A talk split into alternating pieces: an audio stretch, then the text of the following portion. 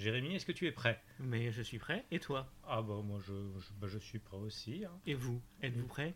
Je pense qu'on peut, on peut lancer le générique. Générique.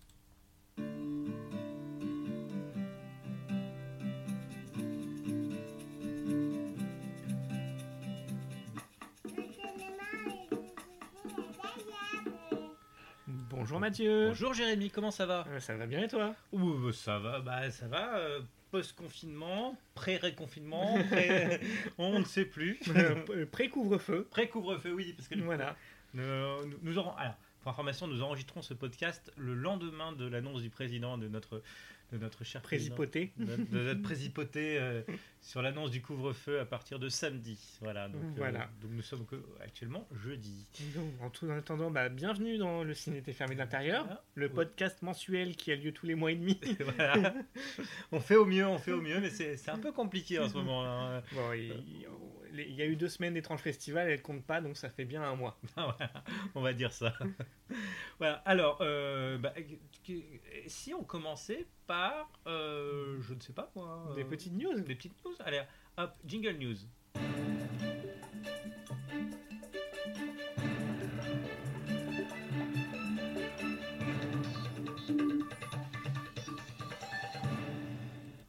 Ah là là là là là là, c'est tellement beau ces news. Ah, Vas-y, à toi. tu es vraiment le Pascal Pro de, du Ah. podcast.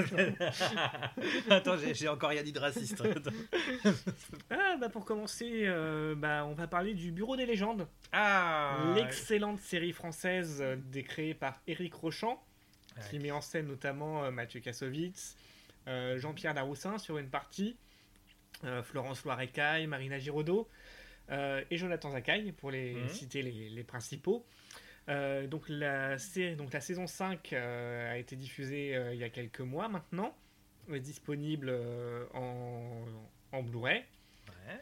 Euh, eh bien, il n'y aura pas de saison 6, même si euh, Mathieu Kassovitz était euh, entièrement partant. Donc, pas de saison 6 pour le Bureau des légendes, ça y est, c'est officiel. Euh, voilà, euh, donc euh, la saison. Enfin, la série s'arrête, mais il y aurait potentiellement, rien n'est encore euh, développé, un spin-off ou un reboot à venir. Oh là, déjà? Voilà, donc un spin-off peut-être sur des personnages, certains personnages, j'espère Malotru. et donc voilà, non mais voilà, une très bonne série française, mais qui donc, bah, ça y est, s'arrête. Et on sait d'ores et déjà que Eric Rochant ne sera plus à la manœuvre, puisqu'il est actuellement en train de travailler sur sa première série aux États-Unis. D'accord, là, là, j'ai le doigt sur ça, mais C'est nul voilà. Je- ça, ça, ça devait être dit. Euh, D'accord, ok. Bah, le coup de bureau des légendes. Alors, news suivante. Euh, bah, moi, je voulais vous parler de, euh, du Prince à New York 2.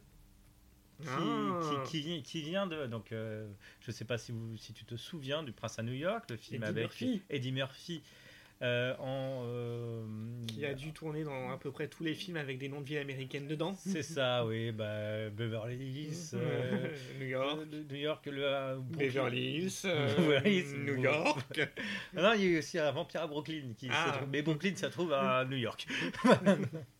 Euh, euh, donc voilà, donc ça vient d'être signé, donc toujours avec Eddie Murphy, euh, donc le nouveau, donc le roi du Wakanda revient. non, je déconne. ah, ça serait de, été bien avec Chadwick euh, Boseman. Bon, enfin bon. Euh, donc voilà, donc ça a été signé, ça sera sur euh, en- sur Amazon Prime parce que bah parce que parce que parce que voilà. Donc euh, donc euh, donc c'était la- c'était la petite news du jour sur les sur, sur, sur les remakes et suites en attendant celui de Matrix 4, euh, celui de Expendables euh, 4. ok, allez. Bah, Puisqu'on est sur les remakes et les suites, on va parler un peu de George Miller. Ah. George Miller, donc, qui, ça y est, c'est officiel, euh, développe Furiosa, Ah enfin. le spin-off donc euh, sur le personnage de Furiosa de Mad Max Fury Road. Donc euh, avec toujours George Miller à l'écriture et à la réalisation. Mhm. Et donc ça y est, il y a des infos casting qui viennent de tomber. Enfin. Enfin, et donc ce sera un préquel. Et non pas un... Donc on ne reverra pas Charlize Theron, pas Oh. tout de suite en tout cas. Et c'est Anya Taylor-Joy qu'on a vu dans The Witch Ah. et dans Split qui prendra le rôle de Furiosa jeune. Et au casting, il y aura également Chris Hemsworth Mhm. et Yahya Abdul Matin 2, Oula, qu'on avait notamment vu dans Us de Jordan Peele. ah, que j'avais pas aimé, d'accord. Voilà, donc euh, voilà, ça, donc on, à 5 ans en fait euh, après bah, Fury Road, on a enfin un, un développement sur ce, sur ce projet. Enfin, mais c'était super attendu. hein. Mm. Parce que ça fait un moment que c'est dans les cartons. Bah, ça fait un moment que c'est dans les. Bah, en fait, dès que Fury Road est sorti, Mhm. euh, il était question soit d'une suite, soit d'autre chose, mais effectivement, euh, en tout cas, bon voilà, c'est ce qui est rassurant, c'est de savoir George Miller toujours à la manœuvre. Et donc maintenant, bah, on a hâte. hein. On a hâte. Ok. Donc. Alors, donc moi je vais vous parler d'un du diable. Tout simplement du diable, du diable à, du diable à grandes oreilles qui s'appelle Disney. Ah, Euh, donc on va, on va vous parler de la, de, de la Disney qui se restructure. Alors, en- je vais faire simple. Euh, grosso modo, la- les différentes filiales de Disney se euh, rassemblent pour créer une... comment ils appellent ça Euh, Voilà, donc je, bah, je suis, je suis parti de- bah, déjà dans mes explications. Euh, donc, en fait, Disney se restructure et va euh, essentiellement se concentrer sur le streaming euh, parce qu'ils se sont aperçus que bah, le cinéma ça marchait pas trop en ce moment. Donc du coup, ils vont favoriser la branche Disney Plus et stream, enfin Disney Plus, Hulu et E ESP ESPN Sport Plus pour euh, euh, pour, la diffusion de films. Donc ce qui veut dire que euh, les euh, sorties salles, en tout cas pour les films Disney, vont être de plus en plus rares. hmm. Voilà, et donc du, du coup, c'est un peu un coup de boule dans nos chers exploitants de salles. Ouais. ça, ça a coup, coup dans les couilles. Pour- parce que pour, pour parce que clairement, ça veut dire que à part peut-être pas de panique, les gros blockbusters vont sûrement sortir. hein, on peut- les, les gros les gros Avengers, etc. Il y aura les, les prochains Avengers. Mais bon, ça veut dire que euh, que le- tous les Disney Pixar, enfin le dernier de Pixar d'ailleurs euh, va, va être diffusé sur. en- ça fait deux news en une, merde, j'ai raté. Euh, le Soul, par exemple, de Pixar, le dernier, euh, va être diffusé directement sur Disney+, tout comme ça a été le cas pour Mulan. Et donc, du coup, Disney va faire quasiment du cas par cas et décider, en fonction euh, de l'impact du film, euh, si euh, la diffusion se fera en salle ou en streaming, sachant qu'ils ont tendance maintenant à favoriser le streaming. Donc, euh, ce qui veut dire que le streaming va devenir la norme pour Disney et euh, la salle euh, le- l'exception. Un petit Homer Simpson? Un petit Homer Simpson? Ah, bah si tu veux. C'est nul Voilà. Bon, sachant que bon, euh, alors oui, moi je reste euh, attaché à la sortie des films en salle. Euh, maintenant, on en parlera plus tard. euh, comment dire Les productions Disney, les blockbusters Disney, c'est pas non plus des luxe eterna en termes de forme et de. Ah non, non, non. Voilà, il y a- y des choses comme ça qu'il faut voir en salle.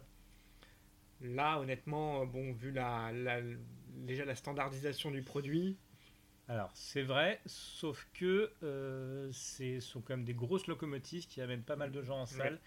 Et alors, pe- petite histoire, hein, petite histoire. euh, en fait, quand vous payez une place en salle, vous payez aussi une partie du cinéma français. Voilà. bon, alors, c'est à la fois bien et pas bien. donc voilà, donc le, donc va y avoir des retombées euh, autres qui sont qui sont pas forcément prévisibles tout de suite. Plus de ch'tis et moins de Et puis- projets un peu euh, hors des sentiers battus. Et puis moins de Gaspard Noé et moins de. Mm. euh, voilà. Vas-y. Hop. Ah, alors on a des nouvelles de Christopher Smith, Ah l'excellent réalisateur britannique à qui on doit notamment euh, Black Death, Triangle, Creep. Ah. Voilà, si vous n'aimez pas prendre le métro, hein, regardez pas Creep, hein, ce sera encore pire après. Moi j'aime bien Triangle. Mais Aussi. moi aussi, moi, moi, j'aime bien sa filmo. J'aime bien sa film.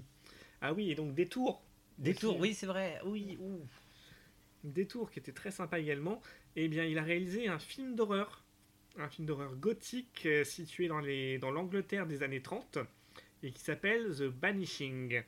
Donc, il raconte l'histoire en fait euh, d'un révérend, de sa femme et de leur fille qui s'installent dans un manoir et un esprit démoniaque prend possession de la petite fille et menace la famille. Donc, ils sont obligés de se tourner vers les les croyances occultes pour essayer de, de sauver leur famille. Voilà, on n'a pas encore d'infos sur une éventuelle date de sortie ou le mode d'exploitation. Ça ressemble à un film d'horreur. Mais c'est du Christopher Smith. ouais, donc euh, il y aura peut-être un petit peu d'humour. et peut-être quelque chose d'autre derrière aussi. Ah, En général, Christopher Smith, il y a pas. Même quand c'est simple, il y a toujours un discours un peu. il y aura Clara Morgan derrière ou pas? Non, mais je demande. Hein.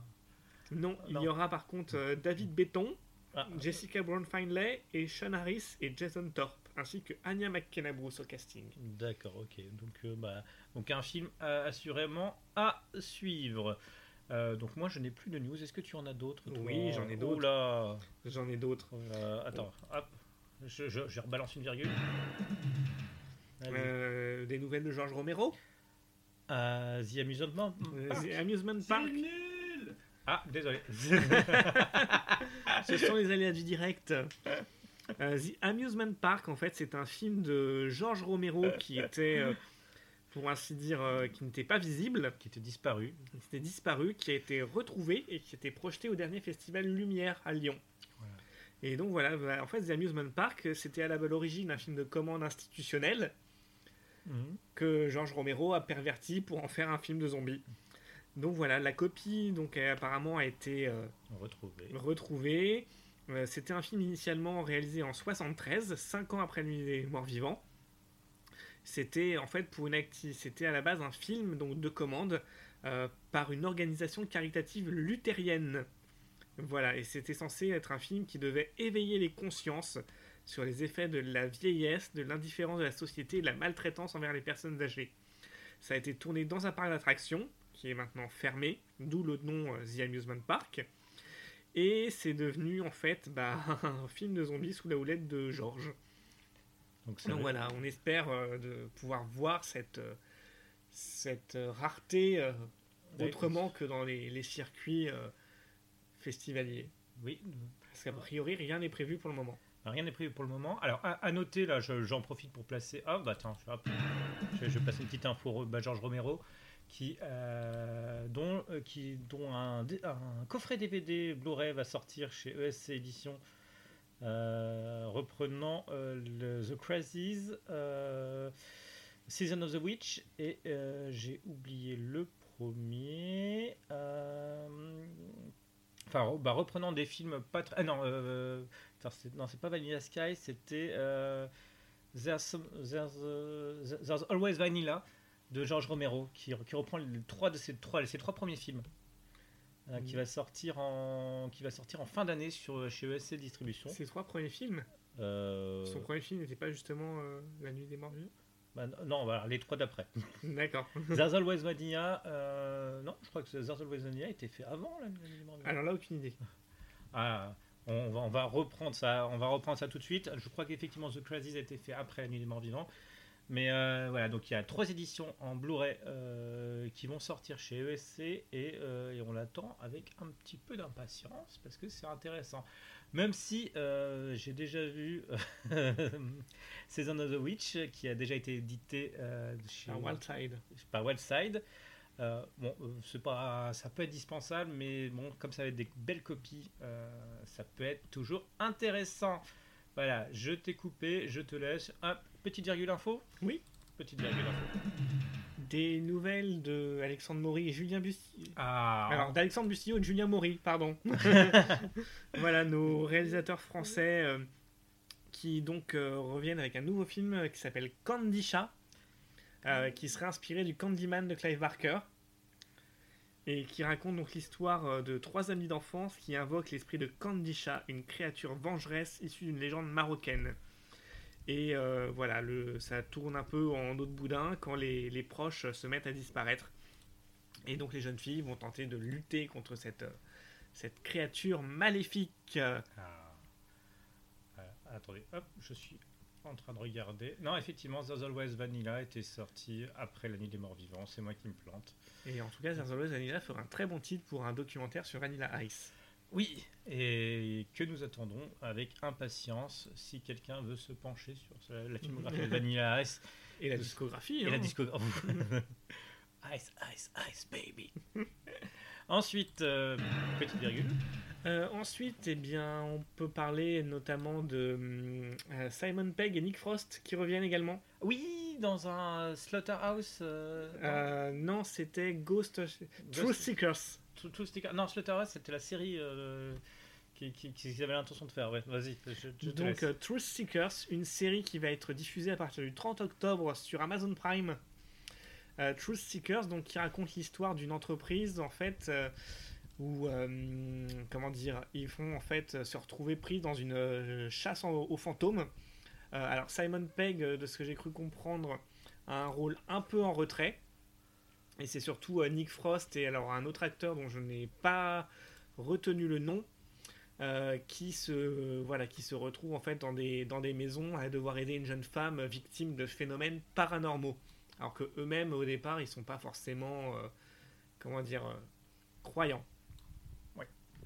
voilà Ah, je je m'excuse, j'étais parti sur Slaughterhouse Clueless, qui était l'un des films de Simon Pegg et Nick Frost. Euh, hop, encore deux petites news Ah vas-y, vas-y, parce que là, là, bah là, tu as quasiment le monopole. Donc, ok vas-y, tu, tu as, tu as la parole. le pif Ah Le PIF qui va revenir donc euh, en décembre, mais pour euh, pallier aux problèmes qu'ont pu poser aux organisateurs du festival euh, les, la, la situation sanitaire, euh, qui va faire une édition 100% classique.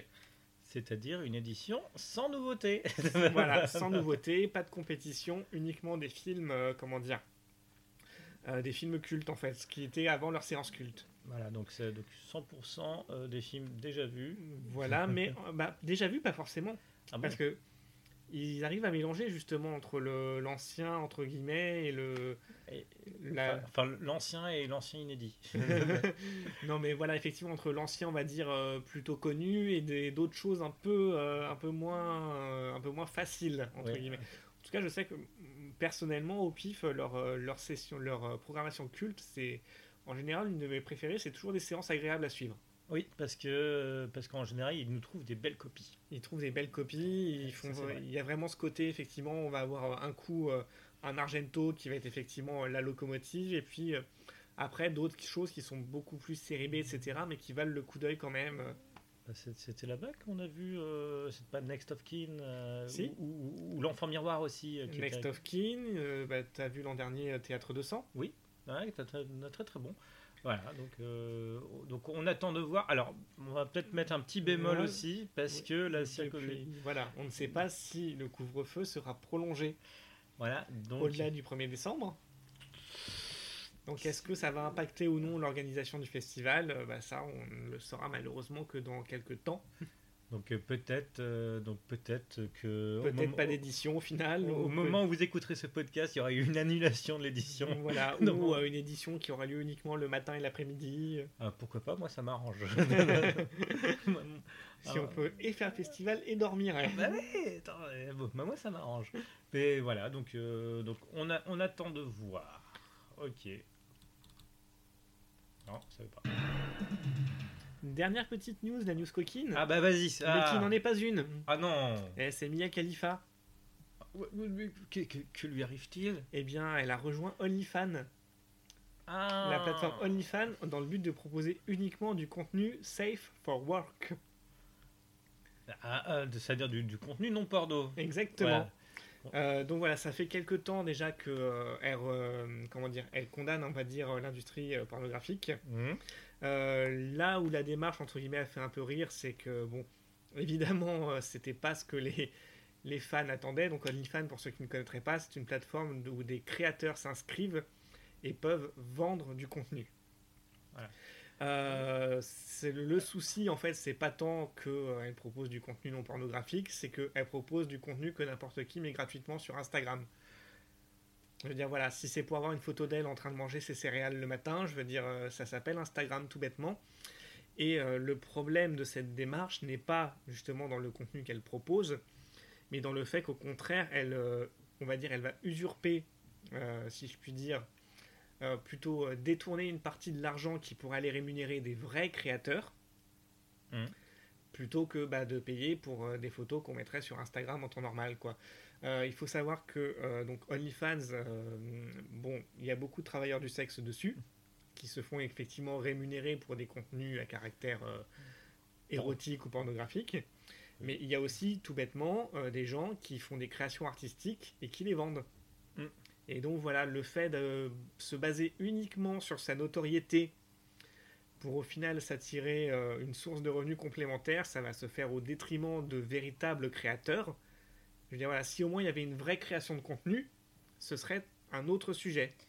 Là, on est clairement sur, euh, bah tiens, euh, je me filme en train de faire la danse du robot ou des trucs comme ça, quoi. Donc c'est ça en fait le, le vrai problème de sa démarche, de la même manière que Bella Thorne a été très critiquée euh, parce qu'apparemment elle prépare un film où elle va justement incarner une travailleuse du sexe et donc Mhm.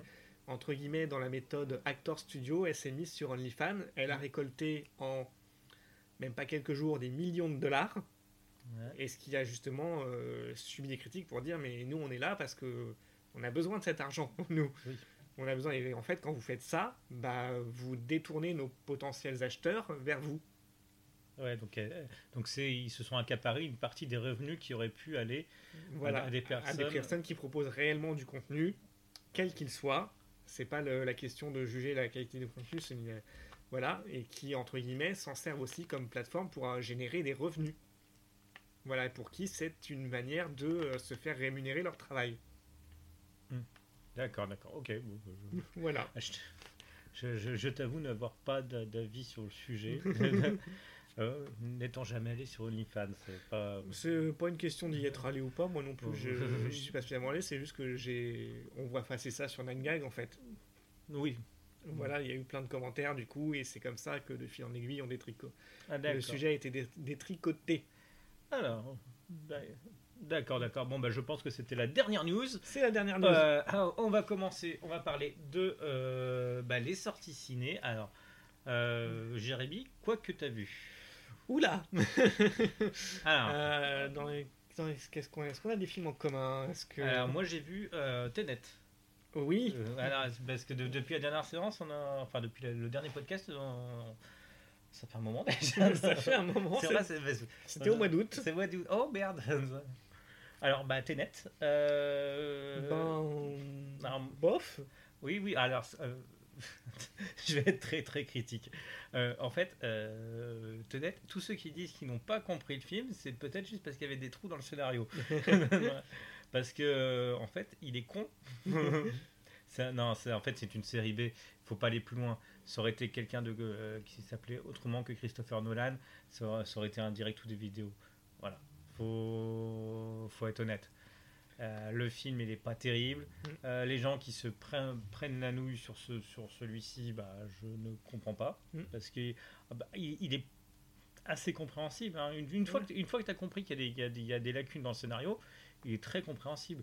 C'est, à un moment, il change de paradigme. C'est, ça. Donc, euh, c'est ça qui est énervant. C'est qu'on commence avec une base. Ok, on parle pas de voyage dans le temps, mais on parle de. euh, comment ça s'appelle ça euh, D'inversion temporelle. d'inversion temporelle, ok, pas de problème. Puis après, on voyage dans le temps, euh, bah, dans la séquence finale. Donc c'est, euh, on, on comprend plus. On, on comprend plus pourquoi, comment, ce qui s'est passé. Mais c'est pas parce que le scénario est super intelligent, c'est juste qu'il est super con. Et moi, ce qui m'a d'autant plus surpris, c'est que donc ce film fait suite à Dunkerque. Euh, personnellement, j'avais beaucoup aimé Dunkerque. Euh, le film est quand même, euh, enfin, il y a un vrai rythme, il y a une vraie ambiance et enfin, moi personnellement, j'étais scotché quoi. Et là, on a l'exact opposé. C'est mou. Toutes les scènes d'action sont ultra mollassonnes. C'est, enfin, je maintiens série B digne d'un DTV. Ouais. Et moi, c'est ce qui m'a vraiment frappé, c'est euh, outre effectivement le scénario un peu prétentieux et bon, à part Robert Pattinson, si un jour j'avais, on m'avait dit que je dirais du bien de Robert Pattinson, Bah, c'est peut-être le meilleur acteur du film. voilà. Euh, bah en fait, euh, ouais, là où Dunkerque était entre guillemets euh, tendu, là franchement, on se fait un peu chier quoi. Enfin, c'est très mou. Voilà, c'est censé être des scènes d'action incroyables et en fait, c'est mollasson quoi. C'est mollasson. Et puis une espèce d'éloge en ce moment de, de, de Washington, de John David, fils de Denzel. Oui. Je m'excuse, je retouille. Euh, euh, Il y a une espèce d'éloge de, de- de- alors que non, euh, par rapport à Pattinson, je suis désolé, je suis désolé, il fait pas le poids. Il, il fait clairement pas le poids. Il c'est c'est pas un bon acteur. Bon, après, on va mettre dans, hors sujet Kenneth Branagh qui, qui, bah, qui surjoue le, le, bah, le mafieux russe comme pas possible. Non, mais on en reparlera des accents russes tout à l'heure. Reparlera. C'était toujours mieux que ce dont on va parler après. Ah oui, mais bon. C'était oui, mais ah oui. Oui, non, mais ça, c'est dans notre dossier, ça. C'est c'est notre gros dossier du jour. Euh, oui, euh, K19 Ouais, bah, K19. Euh, on spoil, on spoil, on spoil, on spoil. On spoil dans notre propre podcast. Dingue. Non, mais effectivement, euh, bah, Kenneth Branagh qui a toujours surjoué, mais de toute façon, c'est un acteur de, il très shakespearien, c'est un acteur Voilà. de théâtre, donc euh, euh, c'est- pas étonnant, mais effectivement, euh, ça ne mérite pas la hype qu'il y a autour de ce film. Donc, euh, je pense que euh, c'est qui C'est c'est Universal le, le diffuseur ou- Euh, il me semble. c'est Universal. Une- Universal a parfaitement bien joué de le sortir maintenant alors qu'il n'y a pas de concurrent en salle. Parce qu'on on va, on va le dire, on va le dire clairement, il n'y a pas de concurrence. Mais enfin, il, était déjà- il a déjà été reprogrammé plusieurs fois. Il n'y avait pas plus de concurrence. Oui, là c'est ça, c'est que cla- clairement, euh, il, il a fait du chiffre, mais c'est parce qu'il n'y a pas de concurrence. Ah, encore, il a fait du chiffre, mais il n'a pas aussi bien marché que, que, que- que ce qu'ils auraient aimé. Mais, euh, mais parce que, euh, de toute façon, le film c'est une série B. On va- voilà. Je, suis- je, suis- je suis désolé d'aller d'être aussi cash, mais ça mérite pas. Euh, ensuite, Euh, Antebellum, as-tu vu non, je Antebellum n'ai pas vu Antebellum. Ah, donc c'est le nouvel ersatz des productions, euh, comment dire, euh, Blumhouse, Jordan Ah. Peele Co. Moi, déjà, ça- on, on m'a perdu avec Jordan Peele. Vas-y. Donc bon, pareil, c'est un film vraiment pour le coup qui est calibré, comme- enfin qui est assez calibré. Euh, en fait, ce qui est assez dommage, c'est qu'il y avait un postulat qui était intéressant dans la manière dont le sujet est traité, mais qui en fait est complètement mis à plat par la bande-annonce. Ah. Voilà, et donc il faut savoir que C'est euh, en embêtant. fait- voilà, c'est embêtant parce que euh, en fait euh, le film débute et se passe à la période de l'esclavage jusqu'à ce que survienne un rebondissement qui nous ramène dans le monde moderne. D'accord. Sauf que la bande-annonce s'ouvre sur la période du monde moderne et Ah. après présente le rattache à- au temps de l'esclavage. Donc en fait, quand on va voir le film, si on a déjà vu la bande-annonce, on sait pertinemment qu'il y a cet événement, entre guillemets, euh, qui va venir rompre le cours du récit. Et donc en fait, euh, bah, on n'est pas surpris Ah. parce que c'est pas trop mal traité dans ce point de vue-là. Donc voilà, bon désolé, on va spoiler. En fait, euh, s'ils sont pas vraiment dans la période de l'esclavage, c'est euh, des petits marrants qui s'amusent à reproduire la période de la ségrégation. qui est une période historiquement viable. Et donc voilà, qui s'amusent à reproduire en fait euh, la- les guerres entre le nord et le sud des États-Unis. Et donc on remontait euh, un vrai camp d'esclavage et donc on kidnappait en fait des, des personnes euh, donc de couleur noire, voilà, pour les en faire des esclaves. Et donc voilà, la bande-annonce nous montre clairement le personnage principal dans son monde moderne et qui après se retrouve en esclave, alors que le film ah oui. commence et tient, et tient ça pendant un bon tiers du film. En, nous, en mode comme si c'était réellement l'esclavage, jusqu'à un moment, quand on s'y attend pas trop, une sonnerie de téléphone vient tout changer. D'un seul coup, on entend un téléphone qui sonne. Hmm. Et c'est là, en fait, où on commence à comprendre qu'il y a anguille sous roche et qu'on qu'on passe dans le monde moderne et qu'on voit ce qui s'est passé avant, entre guillemets. Donc, le traitement du film, même si ça reste un film très calibré et bon, voilà, une série B honnête, était plutôt malin de ce point de vue-là. Ah, donc, donc, en fait, c'est juste. la promo, en fait, a juste annu- en fait, annihile complètement cette, euh, cet effet. C'est pour ça que je me permets de spoiler. c'est- Parce que voilà, on passe la, la première moitié du film à attendre euh, que survive le, le monde moderne, entre guillemets. D'accord, ok, donc euh, la, la promo a chié dans la colle. Voilà. Et du coup, oui, on attend ça. Donc, du coup, forcément, on élabore des théories. Et forcément, on se dit Ah, je le savais. Et du coup, bah, c'est toute la note d'intention qui, est, qui tombe à plat. Euh, euh, c'est donc en fait une réaction en chaîne. Quoi? Elle était coton, celle-là. Oh, elle était coton. Non, bah, bah, bah, désolé, désolé, désolé, désolé, désolé. Non, mais- mais mais elle, était coton. Oui, non, mais j'ai compris. Oh, tu- Voilà. Tu, tu- tu le voulais aussi, c'est ça? Non, non, mais, non, mais bah, de toute façon, euh, Jordan Peele. Mm. Donc, donc, de base, ça, ça, ça paraît de la condition noire. Ah, ok. Euh, euh, alors, moi, j'ai vu aussi Lupin 3. Est-ce que tu l'as vu? Non. Euh, donc, Lupin 3, euh, The First, qui est la, la nouvelle relecture en salle de, de, bah, de, de Lupin 3, ou Edgar de la Cambriole, comme c'est sorti en France. voilà. Pour, bah, bah, pour ceux qui regardaient la, la télé quand ils étaient petits. C'est son pseudo d'acteur X, Edgar la Cambriole. Edgar de la Cambriole. Non, non, c'est- c'était le nom de la série animée. Euh, euh, au moment de sa diffusion française, qu'ils avaient pas, à l'époque, la diffusion française, ils n'avaient pas le droit d'utiliser le nom Arsène Lupin. C'est entre temps tombé dans le domaine public, donc c'est aucun souci. Mais voilà, donc Lupin 3, qui est l'adaptation de, bah, de Edgar la Cambriole, ou de Lupin 3, qui est. euh, Alors, c'est non, c'est pas le premier film, hein, il y en a eu. euh, Mais non, c'est le troisième.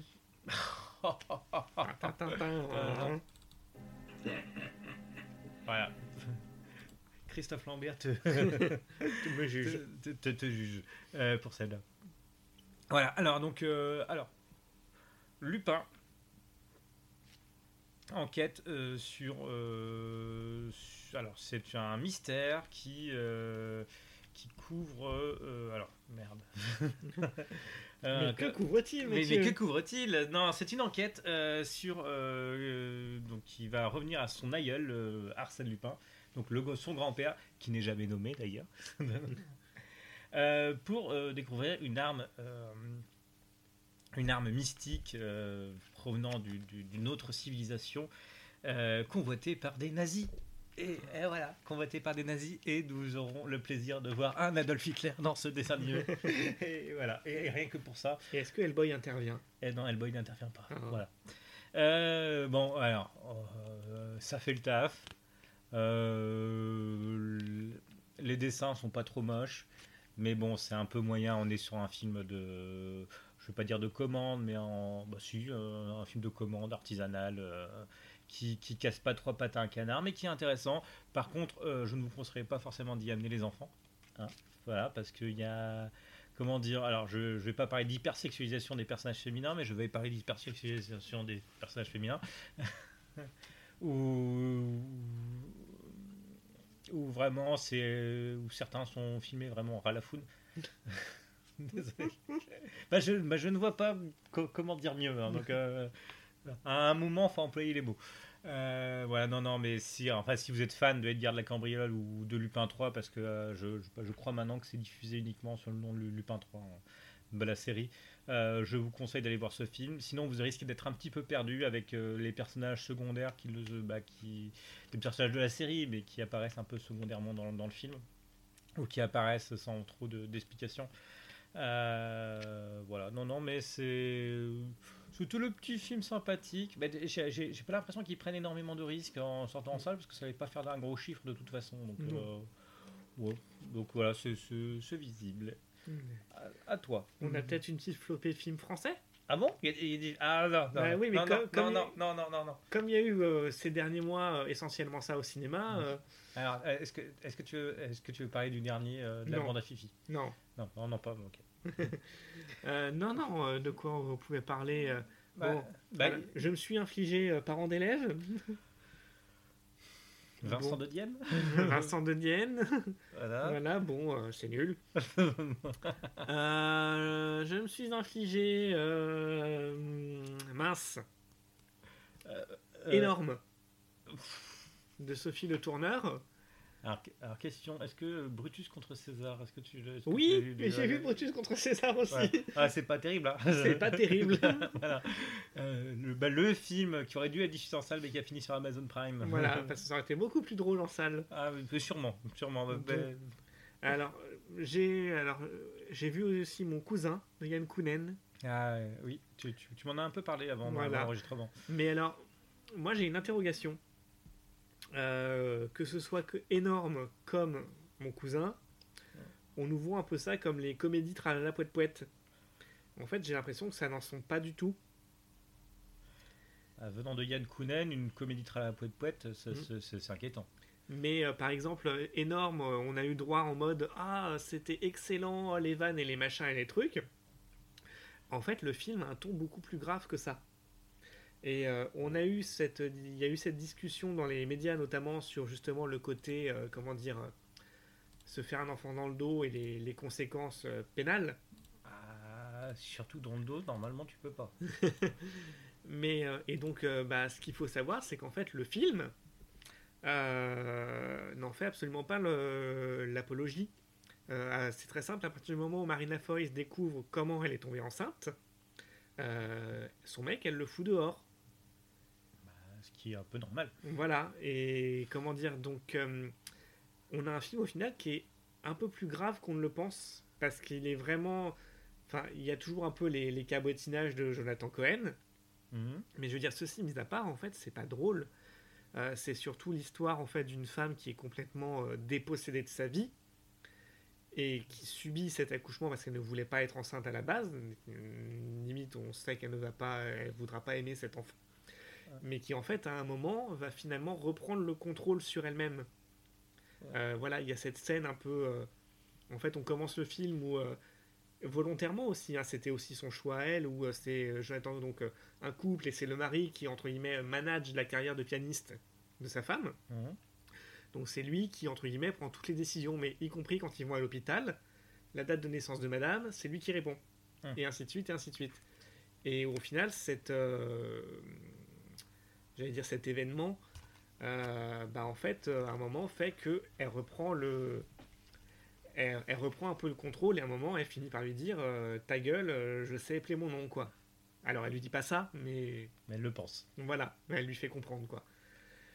Et voilà, et donc mon cousin, pareil, euh, on nous vend ça en mode euh, un peu comme euh, la chèvre et tout ça, avec le binôme, le type euh, stressé, sérieux, businessman, et euh, le gros balourd euh, qui vient foutre la merde. Donc effectivement, il vient foutre la merde.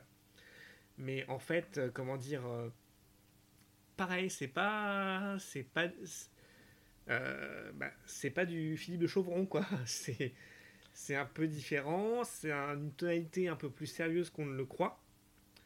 Pour le coup, Yann Kounen, à un moment, se paye des plans à la Terrence Malik, Ah ben, sauf que c'est Vincent Ladon, quoi. C'est pas. ah ben on, on a les acteurs qu'on mérite. Mais effectivement, non, après, Yann Coudet est un, est un très bon réalisateur. Hein, faut- Oui. Et donc voilà, donc effectivement, mon cousin reste plutôt une comédie, mais où on sait pas, je- enfin on- voilà, on n'est pas dans le euh, tralala de Saint-Ouen, quoi. Donc c'était un peu. euh, Voilà, on a d'un côté ces comédies, enfin ce qu'on nous vend comme des comédies à mourir de rire, mais qui n'en sont pas. Mhm. Et on a de l'autre côté du spectre bah, les blagues de Toto, parents d'élèves et compagnie qui ont pullulé euh, cet été, euh, Qui, mais qui sont des comédies, mais qui ne sont pas drôles. qui ne sont pas drôles, voilà. Ah, donc c'est embêtant. Que- bah, bah, comme si, en fait, euh, il était compliqué de vendre des drames Mm.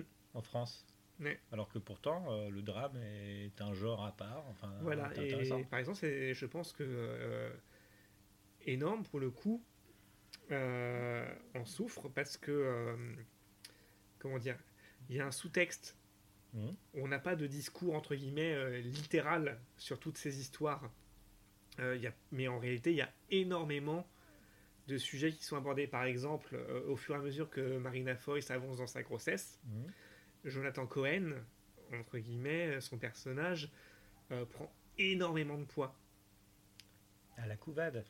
Et c'est ça, c'est il y, a- il y a cette question vraiment du transfert dans le sens où elle ne veut pas de l'enfant, Mhm. lui le désire mais plus que tout, et au final, comme c'est lui entre guillemets qui se sent euh, bah, va, va prendre en charge après de s'occuper de Mhm. l'enfant, etc. Au final, c'est comme si c'était lui qui était enceinte. Mhm. Et donc il y a tout un tas de sujets qui ne sont pas du tout abordés de manière frontale, mais qui sont présents dans le film en filigrane. D'accord.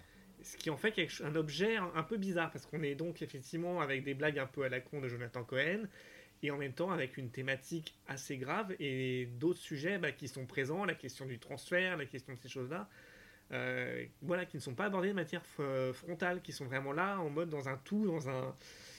Donc en même temps, il y a à creuser dans ce film. D'accord. Et c'est pas le. Comment dire.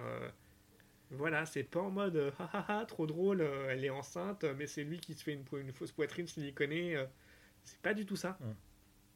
C'est pas du tout ça. D'accord, ok. Non, non, mais. euh, euh, ok, non, mais, c'est- en fait, ça me, ça, ça me touche parce que. euh, étant père et, ah et- et ayant fait déjà une couvade, je, je, bah, je connais le problème. hein, donc, euh. Euh, donc, euh, bah, c'est tout. Est-ce que tu, euh, est-ce que tu non, veux parce parler d'autres elles ah, sont là-dedans. Ah oui, euh, donc euh, bah, il y a eu un gros événement, alors que Oui, dont- qui a pu avoir lieu. qui a pu avoir lieu et dont je n'ai vu absolument aucune séance. Euh, Malheureusement, donc euh, l'étrange festival 2020 a eu lieu. a eu lieu comme Ouais. prévu. Alors avec quelques aménagements, une programmation beaucoup moins dense que d'habitude, Mm. Mais quand même quelques films intéressants. Donc Alors, ouais. On va peut-être pas tous les faire non plus. Non, on va pas tous les faire, mais on peut notamment euh, parler euh, de Possessor, le nouveau Ouais. film de Brandon Cronenberg. Euh, Brandon Mouche. Voilà, effectivement, le fils de. Mais- Voilà, c'est son deuxième long métrage. Donc voilà, avec un, on retrouve sa patte. et cette fois-ci, il est un peu plus affirmé. Bon, le rythme est particulier, Parce que son premier film c'était Antiviral, si je me souviens. antiviral, oui. Euh, c'était quand même assez froid, assez clinique, clinique, un peu comme son père d'ailleurs. Oui, Euh, mais là aussi, ça reste très froid, hein, mine de rien. Ça reste- Là, ce qui note, en fait, ce qui dénote un peu plus, c'est qu'il s'aventure un peu plus, euh, notamment sur la fin de son métrage, sur euh, un aspect un peu gore. Il y a bah, deux ou trois saillies gore, euh, voilà. Donc, euh, qui parle, pour le coup, euh, Possessor, ça raconte l'histoire, en fait, c'est une... euh, ce sont des agents, entre guillemets, qui, pour commettre des meurtres, prennent possession de, du corps d'autres personnes. Voilà, via Mm. la technologie, donc, euh, voilà, jusqu'au jour où... euh, bah, ça, ça part un peu en couille, quoi. Euh, sinon, dans les films vraiment notables et sympas, on peut parler de Fried Berry. Fried Berry, donc un film sud-africain de Ryan Kruger, avec, comment dire, un espèce de toxico mhm. qui se retrouve possédé par un alien et qui donc va errer euh, voilà, dans sa ville et faire n'importe quoi. euh. Enfin, c'est c'est assez délirant, c'est absolument pas politiquement correct. C'est une comédie horrifique. C'est une comédie horrifique, oui. Alors, horrifique, c'est peut-être un peu un grand mot, c'est peut-être une comédie de science-fiction, un peu trash. C'est vrai qu'en fait, c'est plus trash qu'horrifique. D'accord, ok. Voilà, et puis parce que, bah, voilà, ça, ça dit des gros mots partout, c'est. Et avec une performance assez hallucinée du comédien principal qui est quasiment mutique pendant tout le film parce que Mm. c'est un alien, Bah, c'est plus lui, c'est plus lui. Donc voilà, c'était vraiment un ovni pour le coup. Euh, on peut parler euh, de Relique Ah, qui, qui- qui vient de sortir en salle. qui vient de sortir en salle. Si vous avez l'occasion, allez-y. C'est un film de Nathalie Erika James, une réalisatrice australienne. Donc là, on est dans un drame horrifique. Euh, voilà, c'est une trois générations de femmes d'une famille la grand-mère, la mère, la petite fille. Euh, la grand-mère a perd la boule et Mhm. donc euh, la femme et la fille viennent pour lui prêter main forte, mais voilà, la grand-mère a un comportement de plus en plus étrange. Voilà, c'est une espèce de gigantesque métaphore d'Alzheimer filée comme un film d'horreur. Ce n'est pas un film d'horreur, c'est juste filé comme. D'accord, c'est pas un film d'horreur, c'est un film d'Alzheimer. Voilà. Et c'est important de le préciser en fait parce que hum, c'est très simple. La première fois, j'ai pas compris. non mais c'est vrai, euh, il y a plusieurs scènes où on se dit, parce que c'est il y a des scènes entre guillemets euh, qu'on a déjà vues dans d'autres films d'horreur, etc. Et vraiment, si on l'aborde sous cet angle, euh, on fait fausse route. Parce qu'on se dit, mais ça, ne, ça ne mène nulle part, Mhm. c'est incohérent, etc.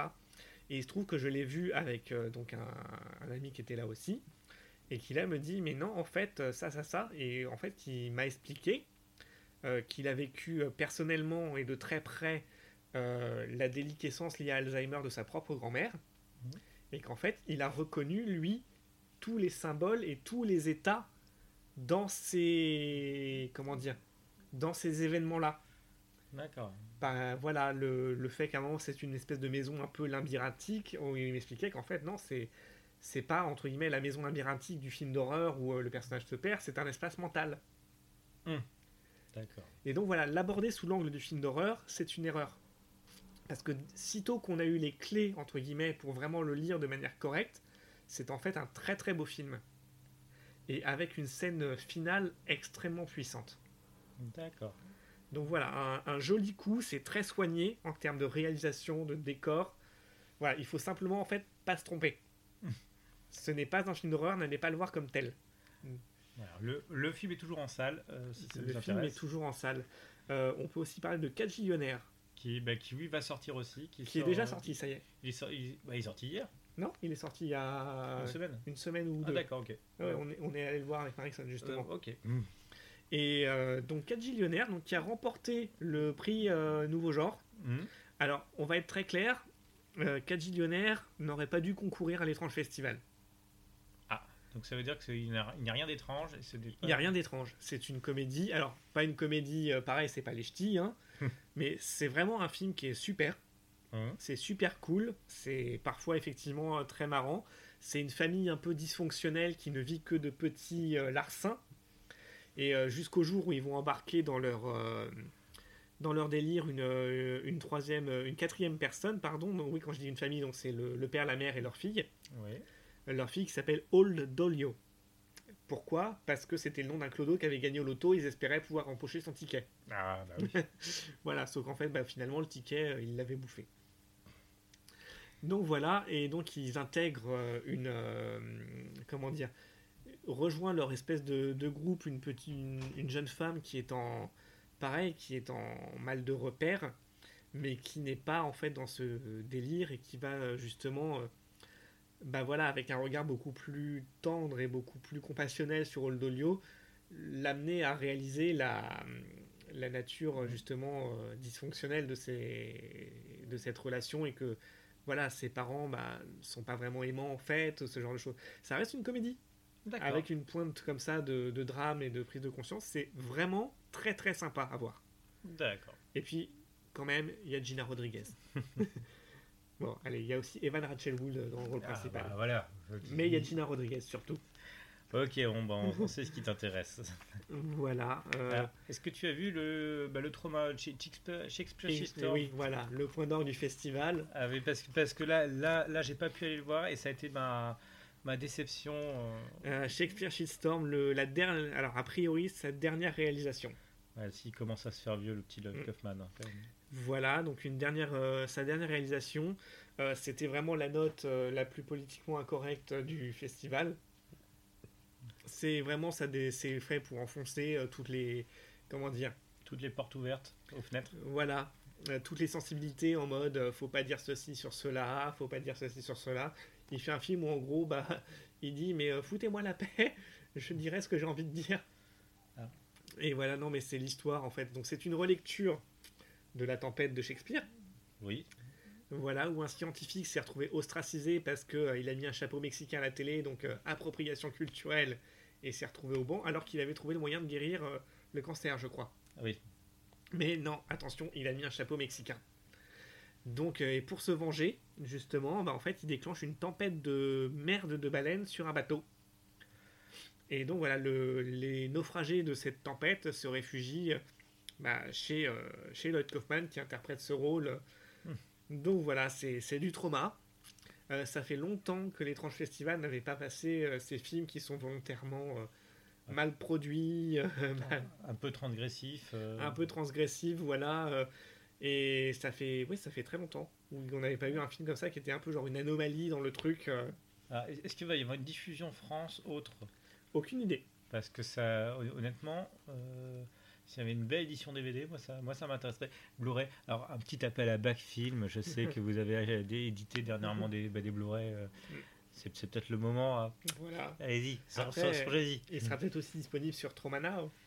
Ouais, mais Tromana, euh, j'ai j'ai un problème avec les sous-titres français. Ça- Il y a un problème, c'est qu'il n'y en a pas. Voilà. Alors après, pour faire court, bah, du coup, l'étrange festival proposait euh, évidemment son retour de flamme, Ah, l'arme de clown, euh, interpré- accompagné au piano par Serge Bromberg, qui effectuait son sa première sortie depuis le confinement. Ah, Voilà, Serge Bromberg expliquait que sa fille était un cas euh, de santé très fragile, donc ils ont vraiment dû rester confinés, confinés, confinés. Et voilà, là, ils ont pris toutes les précautions pour qu'il puisse euh, venir jouer. Et c'était sa première sortie depuis euh, bah, le mois de janvier, quoi. ouais, Enfin, le mois de mars. Oui, oui, parce que j'imagine qu'en février, il n'a pas. Mm. Voilà, Ensuite, qui ont, ils ont donc également passé euh, la trilogie de Taisho de Seijun Suzuki. Alors je te laisse, c'est toi le spécialiste. hein. Alors là-dessus, je- je ne les ai pas vus, mais Ah euh, bon. voilà, c'est juste pour la mention de dire voilà, ils ont passé trois films donc c'est Junsuki, euh, Mélodie de Cigane, Brume de chaleur et Yumeji. Voilà, on a également eu du coup euh, un hommage à Pierre Molinier et à Johan Johansson, ainsi qu'une carte blanche à Marjane Satrapi, Ah qui a notamment passé euh, Tommy de Ken Russell et Hamburger Film Sandwich. Une femme de goût. Voilà. Alors, euh, trois petits films pour terminer. Enfin, petits. euh, trois films dont on va parler rapidement après pour euh, terminer cette session sur l'étrange. Voilà, encore une bonne mention pour Tezuka's Barbara, Ah oui film de Makoto Tezuka, fils de. Oui. Voilà, qui adapte un manga justement. Et donc voilà, c'est l'histoire d'un écrivain en panne d'inspiration qui rencontre une SDF alcoolique qui va devenir sa muse, sauf qu'en fait, plein de choses étranges commencent à se passer autour de lui euh, par rapport à ça. Enfin voilà. Et non, vraiment un, une des bonnes, euh, un des bons films de cette édition. Dommage qu'il ne soit pas en compétition. Eh oui, mais... Voilà. Euh, Impetigore, nouvelle, euh, nouveau film de Joko Anwar. Ah, qui. Voilà, Modus Anomaly, Ouais. tout ça. Euh, voilà, donc c'est du fantastique indonésien.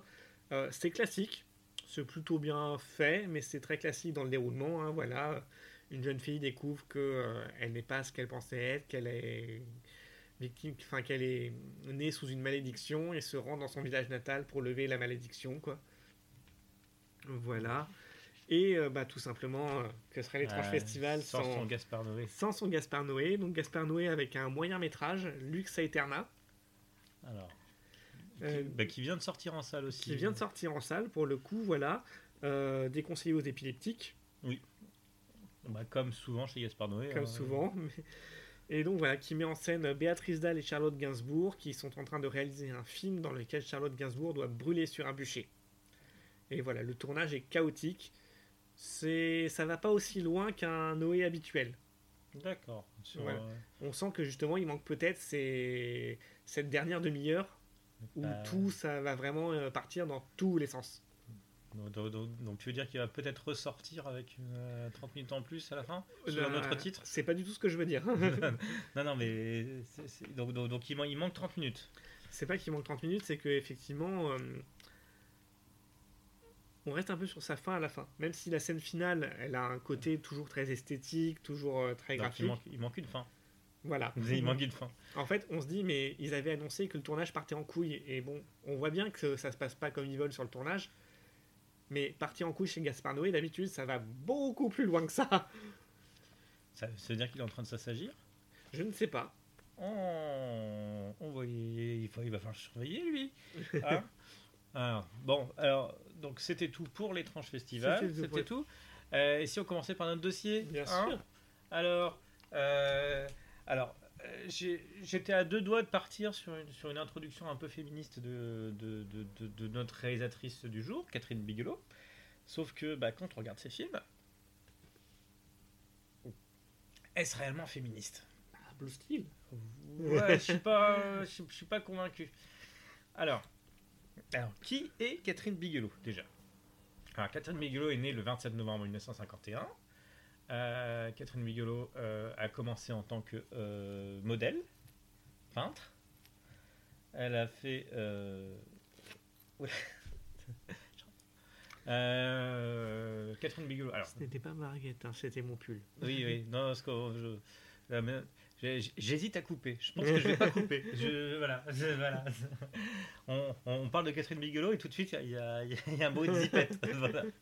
Ça c'est drôle. C'était mon pull. Oui, non, mais je on sait que c'est ton pull là. Il y a que nous deux dans la pièce. mais, mais, on, mais on peut faire croire à nos, à nos auditeurs. Euh, voilà, donc, euh, alors, qui est Catherine Bigelow? Donc, euh, dans c'est une réalisatrice qui. euh, alors, comment, euh, comment envisager Parce qu'elle elle a commencé quand même. euh, donc, euh, dans- elle a commencé dans une école d'art. Euh, son premier court métrage date de 78, The Setup, euh, Mhm. qui est une, alors c'est une bagarre dans une ruelle, Mhm. Assez- ah, très bien filmé. En- donc c'est- elle n'a pas forcément. après, elle a fait beaucoup de photos. Que dire de plus? Est-ce que, est-ce que, est-ce que- Bah, elle a fait de la musique, elle a fait la... ah ouais. elle a fait du rap français. Biglo et Oli. Oh non, non Oh là là là, attends, attends, attends, mais, j'étais pas prêt pour ces conneries. J'étais pas prêt. Voilà. Hop. Ah, Attends, toi, je vais te poser là pour, bah, pour avoir un accès, un accès direct. Biglo et Oli. Euh, voilà, donc, euh, donc elle a fait une école de cinéma. Euh, ensuite, euh, on, on va, on, on va reprendre toute sa filmographie parce que euh, je crois que sa filmographie euh, marque bien. on peut savoir à quel moment elle a épousé James Cameron et à quel moment elle s'en est, désintéressée en fonction de ses succès en salle. ah non, je suis un peu méchant. Non, mais au-delà de ça, c'est vrai que je, suis- je suis un peu méchant. On va dire il y a deux périodes fastes chez Biglow et c'est vrai qu'elles sont toutes les deux marquées par une collaboration. Je dis ça, c'est pas forcément lié à elle, c'est aussi lié à, à tout réalisateur. Quoi. Quand on est bien entouré, forcément, Ah, on- on fait des meilleurs films. on fait des meilleurs films. Et donc, bah, il y avait l'influence de James Cameron dans les années 90. Et puis après, il y a, depuis euh, son retour en force, on va dire, en- à la fin des années 2000, c'est sa collaboration avec Mark Ball.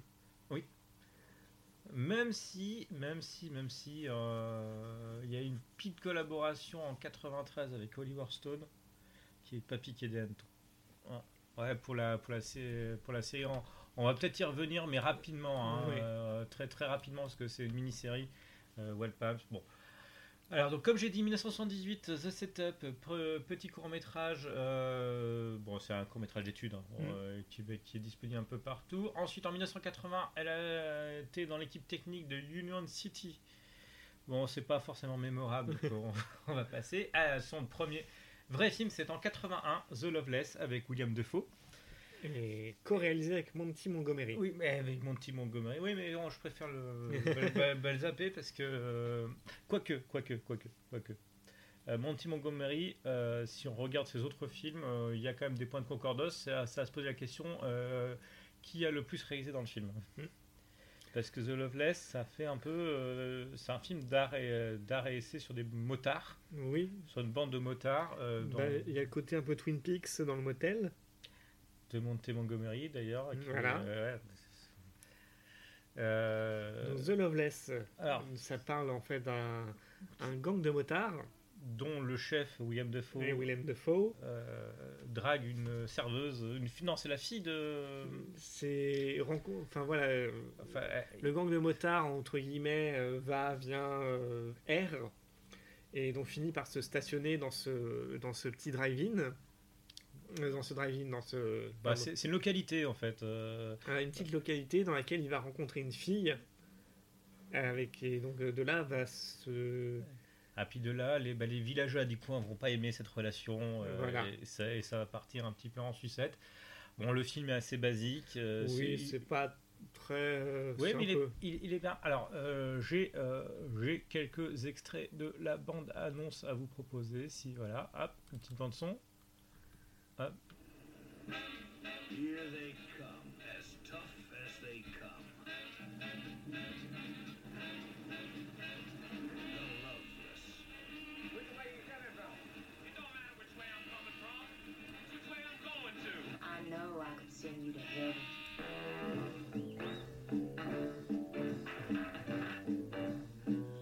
I don't want them in here, and I don't want to serve them. Like the town? They're animals. Oh,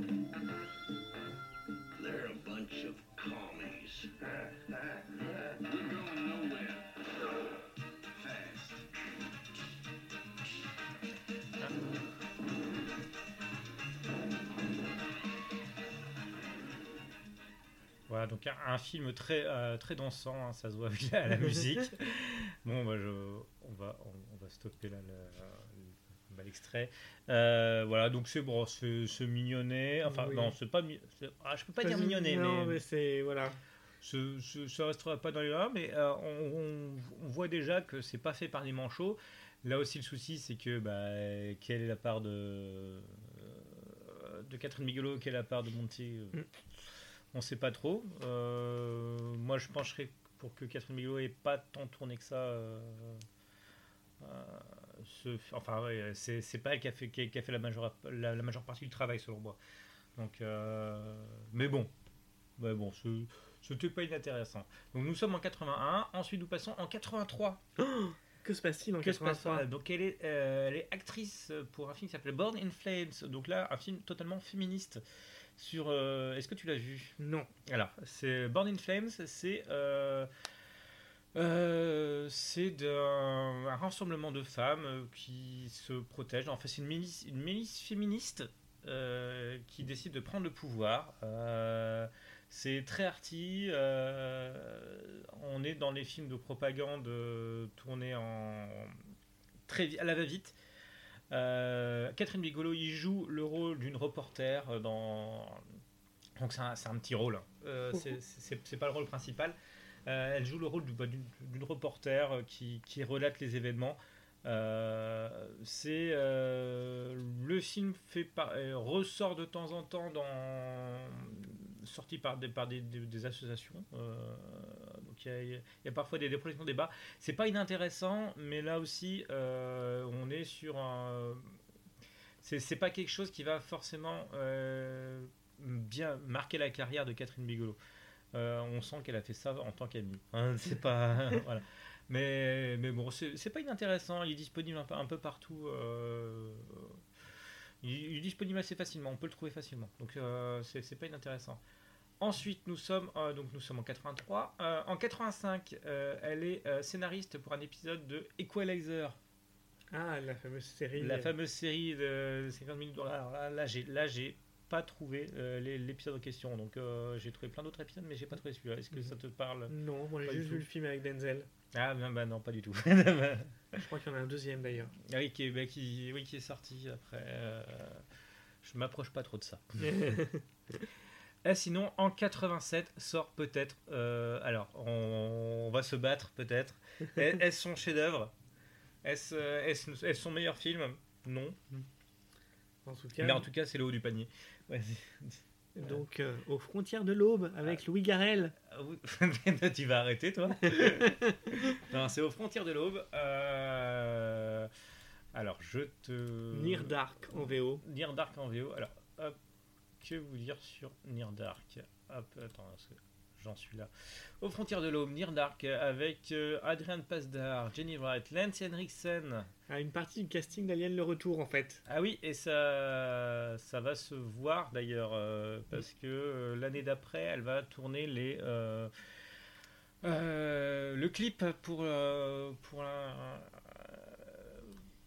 Attends, Non, euh, non, non, non, non. euh, donc elle va, elle va tourner pour New Order, mais c'est surtout Rich et euh, de Martini Ranch, le groupe avec. euh, comment il s'appelle le, le groupe de Bill Paxton Donc Bill Paxton qui est aussi dans le film. qui est aussi dans le film. Voilà, donc, euh, mais c'est sur, ce, c'est sur le tournage de Ranch qu'elle rencontre James Cameron, c'est important. D'accord. Une partie donc, de l'équipe d'acteurs d'Alien le Retour. D'ailleurs, il y aura même le poster en fait du film glissé. Lycée intérieur, oui. Oui. Alors, alors, Euh, Frontière de l'Aube, c'est l'histoire de quoi Euh, bah, c'est un jeune fermier texan qui euh, décide de faire du gringue à une fille qu'il rencontre, sauf qu'en fait cette fille le mord, et car en fait ce sont des vampires. Ah donc, donc ce serait l'histoire d'amour? Un peu, pas complètement, c'est plus centré sur lui et son acceptation de son changement d'état. En fait, Ouais. c'est un, alors c'est pas un film d'horreur, c'est un western vampire en fait. Avec, avec, les- avec Lance en chef de famille, euh, en Mm. patriarche, euh, un peu tordu. Euh, euh, comment dire bah c'est Donc euh, moi j'ai toujours pas compris le rapport avec Louis Garrel, mais bah moi moi non plus Non, pour la petite anecdote, c'est juste que Philippe Garrel a fait un film qui s'appelle La frontière de l'aube avec son fils dedans, Louis Garrel. Donc voilà, Oui, mais... c'est la petite blague à chaque fois qu'on parle d'aux frontières de l'aube. Ah, c'est le film avec Louis Garrel, voilà. mais non, non, non, non, non, non, non, ne vous trompez pas, ne vous trompez pas. Et, voilà. Et l'acteur principal, Adrien Pasdar, qui au final pas très, qui a pas eu une grosse grosse carrière, mais qui a fait, euh, alors pour les les ciné, pour les téléfilms, euh, Mysterious Ways, les chemins de l'étrange.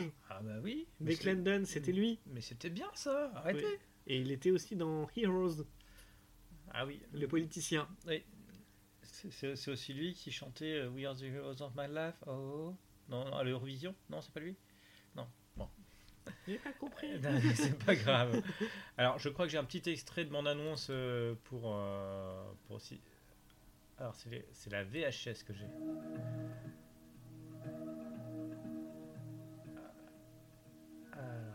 Alors, Réalisé par une femme qui en a, Catherine Bigelow.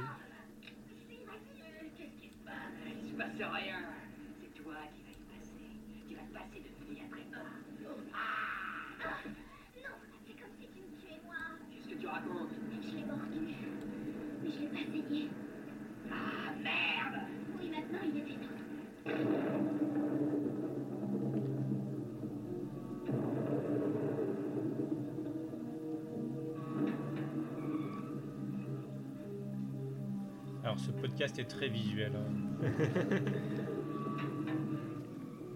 C'est l'heure de se casser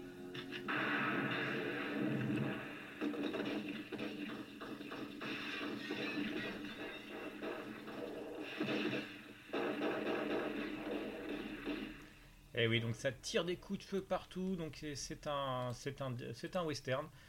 Euh, Voilà, donc en fait, c'est surtout axé donc, sur ce personnage qui, euh, mordu, euh, va refuser dans un premier temps sa, sa transformation, Sa condition de sa vampire. condition, sa nou- condition nouvelle de vampire, avant finalement euh, de l'accepter, de se faire ac- accepter par ce groupe.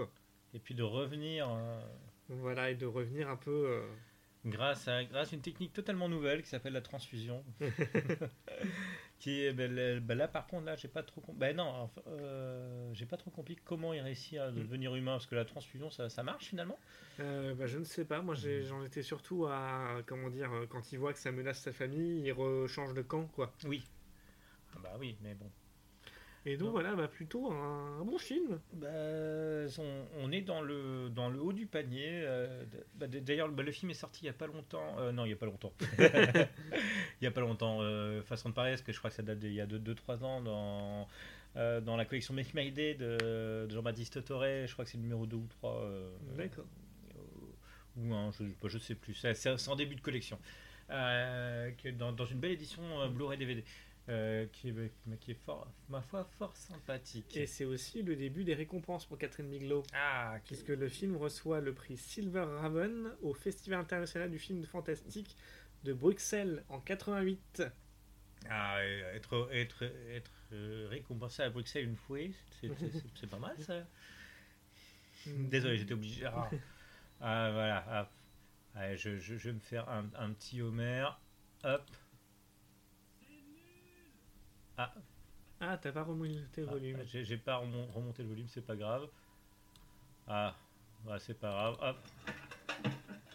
Enculé Voilà. Un petit, un petit extrait de Camelot, Camelot, le, le film qui était encore euh, bah, repoussé d'ailleurs et qui qu'on attend avec impatience. Euh, voilà, donc nous sommes en 87. aux Heureusement, il y, avait, il y a eu Brutus et César pour patienter entre temps. Non, non, non, c'était nul. Euh, enfin, enfin, elle n'a pas beaucoup ri. Euh, 87 aux frontières de l'Aube. La même année, il, euh, elle, elle, euh, alors, elle réalise le clip de New Order, euh, Touched by the Hand of God. Est-ce que c'est, est-ce que je remets un petit peu des, un petit, un petit extrait musical ou pas Si tu le souhaites. Ah bah moi en je. Order, ça fait jamais de mal. Ah oui, c'est très annonciateur de la période Blue Steel, hein. Ouais. aussi bien musicalement que visuellement.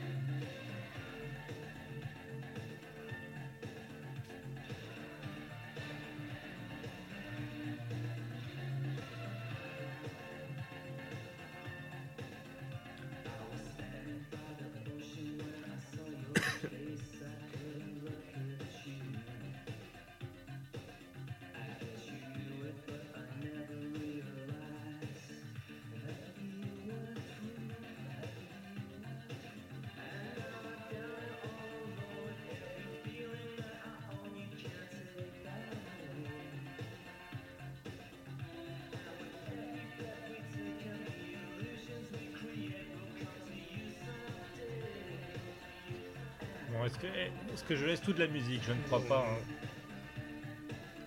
même si c'est pas mauvais, on va pas. donc, Bah après, par contre, oui, euh, le, le côté d'avoir maquillé New Order comme des, comme des, Des- des hard rockers.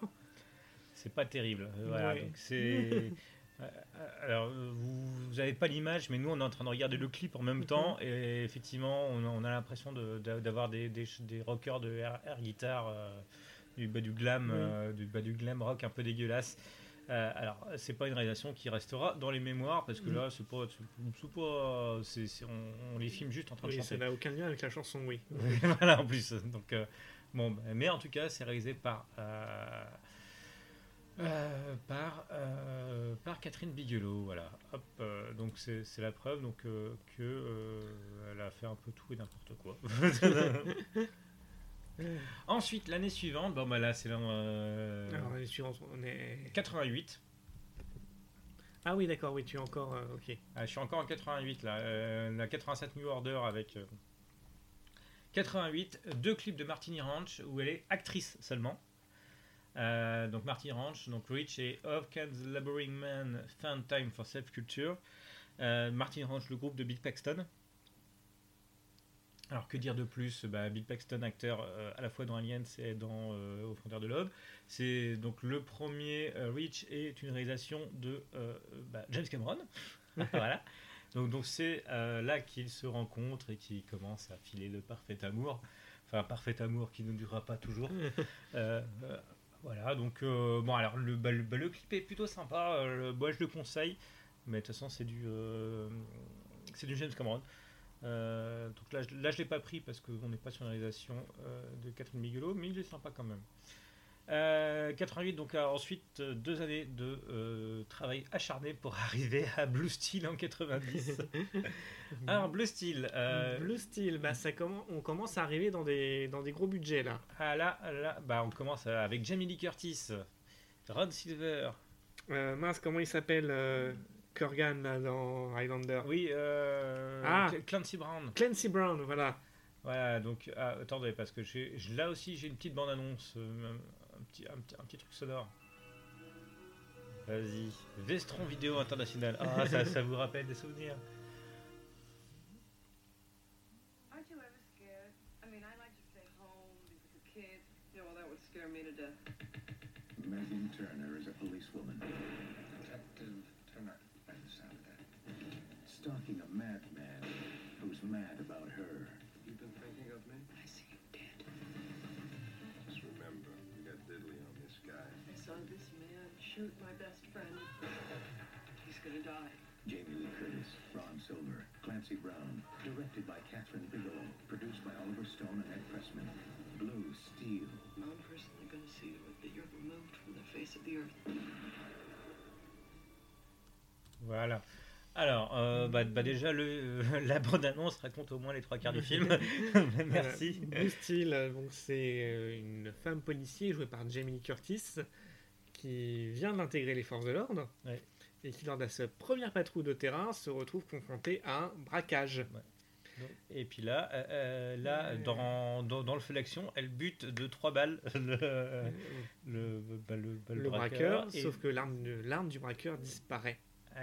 Non, c'est son arme à elle ou c'est Euh, l'arme? Non, non, c'est l'arme du braqueur qui disparaît. L'arme du braqueur disparaît, donc du coup, euh, est-ce qu'elle aurait réellement tiré euh, Est-ce que c'était la, la légitime défense? Voilà.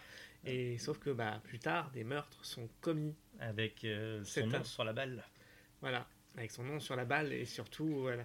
Alors, c'est pas un spoil, mais en fait, voilà, elle rencontre un gars. Ah, En fait, on, on comprend très vite, hein, parce que Bah, il- c'est montré, c'est. On- en fait, c'est- même montré direct que c'est lui qui, qui va pas bien. Euh, elle Ouais. rencontre un gars, elle tombe amoureuse d'un gars, et en fait, euh, c'est lui. C'est lui en fait qui est complètement obsédé par elle et, euh, et, et par les armes à feu. et par les armes à feu et donc voilà se met à, à perpétrer des meurtres et à la- et comment dire à essayer de lui pourrir la vie quoi et voilà et c'est en fait toute la question en fait du donc il y a effectivement au départ cette histoire de légitime défense mais ensuite il y a les histoires d'accusations sans fondement de machin de trucs Voilà, donc euh, bon, euh, on, on- on entre dans la partie la plus intéressante de la filmographie de, de Catherine Bigelow.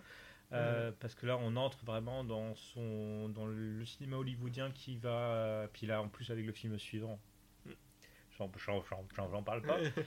Euh, non, non, euh, à plus- très bonne interprétation de Jamie Lee Curtis, Oui. mais Jamie Lee Curtis qui n'a jamais été mauvaise. Mhm. Euh, disons-le, c'est une actrice qui n'a jamais été mauvaise. Euh, Voilà, mais un film qui aujourd'hui. euh, ah, il est un peu daté. c'est daté, ouais, on voit bien que ça a été tourné dans les années 80. euh, un petit peu daté. ouais, c'est... Mais même au niveau de, de l'histoire, du coup, c'est un peu. euh, comment dire C'est c'est- c'est devenu un peu désuet. Le, le rythme, on a pris un petit coup. quoi. Ah oui, bah c'est la femme. euh, Alors c'est la femme à la fois forte et fragile qui Mm. euh, que- qu'il faut aider. Euh, elle finit par Oui. elle finit par coucher avec le. Oui, Tu parlais de féminisme tout à l'heure. Oui, dis-moi. Et c'est vrai que dans, tout au long du film, en fait, à chaque fois qu'elle annonce qu'elle est flic, Mm. il y a comme une réaction de recul De rejet. et de rejet en mode euh, Mais tu es une femme, tu ne peux pas être flic. par, Et- par sa famille. Alors, est-ce que c'est une relecture, etc. Peut-être. euh, Mais bon, c'est pas assez présent, pour, selon moi, pour vraiment faire un. Non, mais voilà, il y a quand même, mine de rien, cette question qui, pour le coup, était. Entre, enfin, qui n'était pas une Mm. question d'actualité à ce moment-là. Euh, oui, euh, qui était, bah, qui l'est plus maintenant d'ailleurs. Voilà. Qui- Mais, Mais- au- Mais après, est-ce que c'est vraiment euh, en rapport avec, avec le, le féminisme ou avec les flics? Parce que. euh, Bah- je- je- je- parce que pour moi, si c'est si c'est une femme, ce serait quasiment secondaire. Elle, elle- elle est juste flic, donc son, euh, ce serait un mec. euh, je pense que son père l'aurait re- rejeté pareil, parce qu'il y, a- il y y a toute une séquence. Alors, sauf que le père, c'est différent. Le père, il en a après les flics. Oui. Mais euh, à chaque fois que euh, sa copine essaie de la, de, lui, de la caser avec un mec, Mhm. à chaque fois, le réflexe, c'est Mais tu es beaucoup trop jolie pour être, femme, pour être flic. Sous-entendu, euh, voilà, faut que tu sois cuisinière ou dans un institut de beauté. Enfin, à chaque fois, c'est ce genre de remarque. Ah, je suis pas, je suis pas entièrement d'accord avec toi sur, sur, Mm. sur- sur ce fait. Moi, je pense que c'est plus une haine des, une haine des flics que, Mm. que, que, que parce qu'elle ressemble pas, euh, que parce que c'est une fille. Alors que pour moi, c'est vraiment justement la, la question en mode, euh, comment dire, c'est c'est elle qui incarne l'autorité et du coup, ça rebute justement bah. les. Oui, bah le, bah, le flic.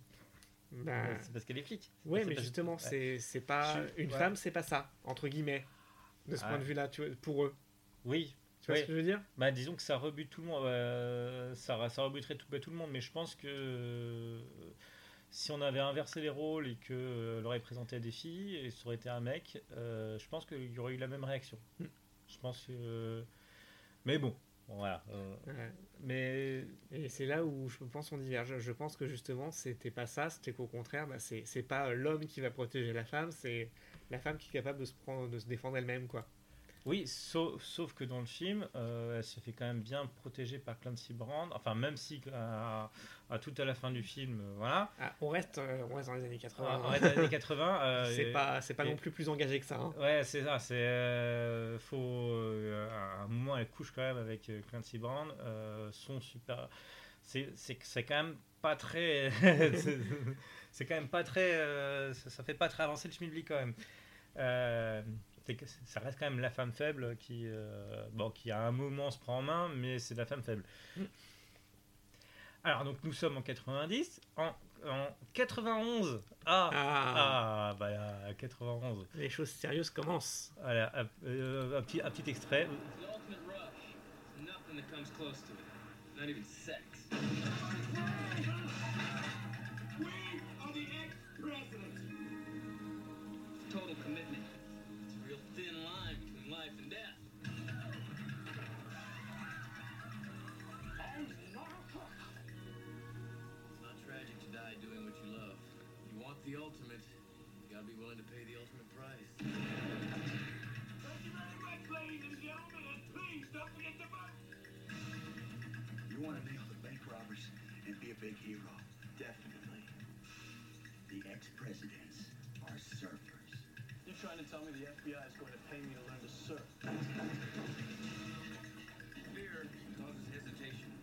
Vous l'avez tous compris, hein, euh, pas besoin de vous faire un dessin.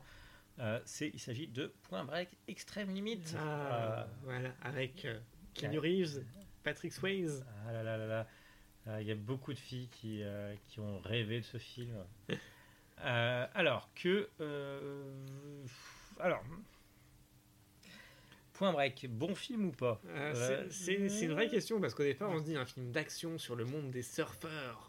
Ouais, avec Keanu Reeves. et puis il y a des braquages. Voilà. et- et- Alors pour resituer un peu, donc Point Break, c'est euh, donc un agent, un jeune agent du FBI, Johnny Utah, qui se retrouve embarqué donc euh, par son collègue qui a infiniment plus d'expérience que de maison que lui Ouais. euh, sur l'enquête de braquage de banque commis par des ex-présidents de- des États-Unis. Enfin, par des personnes masquées. Voilà, ils sont tous masqués en Richard Nixon, en George Bush senior, ce genre de choses. Alors, euh, Quoique non, vu qu'à l'époque George Bush senior était président. Alors, à, à noter que euh, donc c'est important parce que Johnny Utah est un ancien euh, footballeur, donc c'est un sportif. Voilà. Ça, ça a son importance dans le film quand même. à- Voilà. À, à un moment. Et donc, euh, son, son partenaire a une théorie qui fait qu'il est, il est moqué par ses camarades, mais il est persuadé euh, Que c'est des surfeurs. que les, braqueurs sont des surfeurs parce qu'il a constaté que euh, les, comment dire, euh, à la fin de l'été, il n'y avait plus de braquage jusqu'à nana et que ça correspondait aux, aux saisons des, des vagues, quoi. Et donc, ben voilà, c'est comme ça que Johnny Utah va se retrouver, entre guillemets, à essayer d'infiltrer Le- euh, un, un clan de surfeurs pour, euh, voilà, pour, bah, pour réussir à les, à les arrêter, mais il va nouer une relation un peu fraternelle et particulière avec euh, le leader de ce, de, ce clan. de la bande. D'ailleurs, c'est assez tard dans, bah, dans le film où il découvre que où il découvre la vérité euh, euh, que bah, qui- qu'il a lié à partie avec avec les Oui, mauvais. Parce qu'il se lie avec eux en pensant que c'est un autre gr- groupe Ouais. qui commet les, les trucs jusqu'à ce qu'il se rende compte qu'il a fait fausse route et qu'il les avait sous le nez depuis le début. Voilà. Donc euh, bon, alors euh, un film culte. voilà. oui, euh, bah, tellement crois- culte que dans Hot Fuzz. je, pense qu'on peut, en- on peut parler de film culte à ce niveau-là. Après, bon, pas forcément bon film. Bah, parce que c'est ça, ça a mal vieilli. ça m'a vieilli. Après, c'était bien réalisé. C'était. Bah, les, les séquences, alors les séquences de surf sont, sont vraiment très belles. Et c'est peut-être ce qui a intéressé Catherine Bigelow d'ailleurs, parce que les- il y, y a quand même une grande différence entre les, sé- les séquences de surf et les autres séquences. Il y en a qui sont quand même infiniment mieux filmés que les autres. Après, voilà, c'est vrai que les répliques sont un peu ringardes. Euh, bah, après, c'est le charme aussi des années 90. 10. Bah, J'allais dire années 80, mais non, 90. 90, non Les séquences sont un peu. ring- Les, les punchlines sont assez ringardes. Euh, bon, Patrick Swayze, il, il s'essaie de lui donner une profondeur, mais au final, c'est de la philosophie à la Roadhouse encore. quoi. Bah, c'est pas Patrick Swayze, c'est le regard bovin en plus. Pardon, oh, je suis méchant. Euh, non, non, euh, alors, bah, pas- donc c'est un petit culte. euh, le film a euh, peut-être. Euh, Oh non, il y a des belles séquences, mais après. euh, Compliqué, compliqué, compliqué. C'est surtout qu'il il a, il a un petit peu mal vieilli aussi. Mm. Donc, a- alors, euh, euh, euh, un petit mot sur le remake qu'il y a eu il y a, il y a, pas, il y a pas longtemps, non tu Que je n'ai pas vu. que tu n'as pas vu, bon, bah, le, le- le- le remake est beaucoup plus mauvais que le l'original. Donc, bah, on, on va- pas trop en parler non plus. Mais bon, voilà, ça a marqué son temps. euh, très bien. Euh, je crois que il y a, ça a pété le box-office hein, euh, au moment de sa sortie. Oui. Et donc, oui, c'est la première production James Cameron. Oui, parce que. Et c'est là voilà, où on rentre. euh, on- Blue Steel avait amorcé, entre guillemets, euh, l'ère des, des gros budgets. Et puis là, on entre dans la, dans la période. euh, Euh, sa, première reconnaissance internationale, en fait. Première connaissance grâce à, grâce à ces deux films, enfin ce film-là et le suivant. Oui. Euh, parce qu'après ça va redescendre un petit peu, comment dire, un petit peu beaucoup. Euh, bah, une fois, une fois qu'elle s'est séparée de Cameron en fait. voilà. Euh, alors donc nous sommes en, 80 en 91 point break. Petit passage par une mini-série en 93. Euh, Wild Palms, euh, donc une, bah, dont le producteur est Oliver Stone. C'est- pour ça que je tenais à en, à en parler un petit peu. Donc elle a, elle a réalisé euh, elle a réalisé un épisode, elle a été actrice, donc c'est une mini-série de 8 épisodes. Elle en a réalisé un, elle a été actrice dans un autre. Euh, Wild Palm, parce que. euh, pour- pourquoi j'ai envie de parler de Wild Palm Parce que ça va, euh, ça va faire lien avec le film suivant. Wild Palms, c'est l'histoire de. euh, ah C'est l'histoire de. comment dire euh, alors c'est un homme politique euh, qui euh, se fait truander grâce à de la réalité virtuelle Mhm. Euh, donc tout de suite, on- ça va nous permettre. Alors, c'est pas terrible, c'est filmé comme un Palm Beach ou à Newport Beach. voilà. Euh, on, on- on va, on va retrouver les problèmes qu'on va retrouver sur les téléfilms de, de Catherine Bigelow. Pas s'il y en a. Pas, pas s'il y en a, après ça va être moche. Euh, mais euh, tout de suite, réalité virtuelle, euh, pas- Wall Palms, on en parle. Et après, On arrive en 95, à la Strange Days. déflagration. Strange Days, la déflagration, peut-être, alors, selon moi, son meilleur film. Son meilleur film, on est d'accord là-dessus. Voilà, son meilleur film. euh, parce que euh, parce que je supporte pas la, la- sa période 2000 Voilà, on, on va être, on va être honnête Euh, Strange Days euh, c'est l'histoire de quoi? C'est l'histoire vas-y C'est euh, un jeune homme, on va dire, enfin un jeune homme, je sais pas trop, mais euh, voilà, donc Strange Days, c'est un quelqu'un qui deal en fait des souvenirs en réalité virtuelle. Euh, c'était très en avance pour le coup, c'était Oui. futuriste à l'époque. mais le problème c'est que c'était à l'époque voilà, Euh, on se branchait un petit casque sur la tête et euh, on mettait une cassette et on pouvait vivre en les ressentant vraiment émotionnellement euh, tout un tas de souvenirs. Donc lui, il dit ça, il dit des scènes d'amour, des scènes de meurtre, de braquage, de machin. Euh, voilà, jusqu'au jour où on lui fait parvenir euh, le- la, la vision d'un meurtre, voilà, d'un comment dire, d'un leader de la communauté afro-américaine, d'un rappeur, par des flics ripoux. Ce qui va l'entraîner dans une cascade, on va dire, de, de problèmes. Ouais, Alors, je, bah, je- bah, je- ne sais pas comment rebondir à ta phrase donc euh, Bah, en tout cas, ça c'est pour le synopsis, sans trop vous en dévoiler. Ouais. Voilà. Parce que c'est un peu compliqué de, de raconter l'histoire. Il, il vaut mieux le vivre, surtout Oui. que su- surtout qu'on a des personnages qui sont vraiment géniaux. Voilà, on a alors au casting, on a euh, Ralph Fiennes dans le rôle principal. Euh, Il y a Angela Bassett également qui joue sa, sa, sa grande pote. Et surtout, Euh, et surtout, et surtout, et surtout- Juliette. ah, j'allais dire, euh, j'allais dire Vincent Donofrio, mais Ah non non moi, euh, non non moi c'est Juliette Lewis. Je suis Voilà, désolé. Il y a Juliette Lewis effectivement qui joue l'ex un peu manipulatrice de, de Ralph Fiennes. Comment ça un peu? Voilà, mais. Et là, Ouais. pour le coup, voilà, on est vraiment dans. C'est un film de science-fiction. mais un film de science-fiction avec sorti en 95, mais qui se déroule en 99. Ouais. À l'époque où on pensait que euh, l'année, dès qu'on passerait en l'an 2000, tout allait repartir à zéro, que ça allait être le grand bug et que. euh, et donc, on est dans une espèce en fait de, de société complètement euh, chaotique. Mm. En fait, un espèce de mélange de chaos et de, et de joie euh, sur fond de protestation raciale. En fait. Et on en reparlera plus tard, je pense, avec son dernier film et, et sur un procès d'intention qui a pu être fait, qui, selon moi, par à cause de ce film, n'est pas justifié. Euh, voilà, parce que en gros, c'est. Remarque, oui, euh, 95, on était un peu après les émeutes de, de Los Angeles. On était un petit peu après les émeutes de Los Angeles. oui. Donc euh, donc c'est peut-être pas non plus euh, vide de sens. Enfin, non, c'est- c'est pas vide de sens, mais ce que je veux dire, c'est que ça montre que dès le- elle avait déjà une sensibilité sur le sujet. oui. Mais de toute façon on, on- on le reverra plus tard. on ouais, verra euh, plus tard. ouais. Et donc voilà, on est dans cette espèce de société où tout est un peu chaotique, où l'économie s'est effondrée, euh, où voilà, il y a des flics corrompus, Ou c'est l'anarchie. c'est le- l'anarchie, voilà, c'est tenu vraiment par des, par des brigands, et puis euh, et chacun cherche un peu son, sa ligne directrice, et on pense que voilà, on s'apprête à célébrer la nouvelle année, mais dans une forme de, de chaos, quoi, de chaos festif, en fait. Tout le monde, enfin te- tout le monde espère. euh, euh, euh, Enfin moi, ce qui m'a marqué, c'est surtout ce personnage qui est un personnage de lâche. Le, bah, le, le- le personnage principal, c'est il, il subit plus qu'il n'agit d'ailleurs euh, bah, pendant tout le film. Il est à chaque fois remonté par des femmes. Donc là, là, là, là, on peut pas peut-être parler de film féministe parce que vraiment les personnages forts du film sont des femmes. Euh, et le personnage principal, l'homme, c'est vraiment, euh, bah, c'est vraiment le, le- le- le lâche qui, qui subit, qui c'est le roublard, c'est celui qui, qui a des tonnes de Rolex, euh, fausses Rolex, qui, mais- mais- mais qui essaie de marchander un peu partout pour, euh, bah, pour avoir des pour avoir des, ce qu'il veut ou des informations, etc.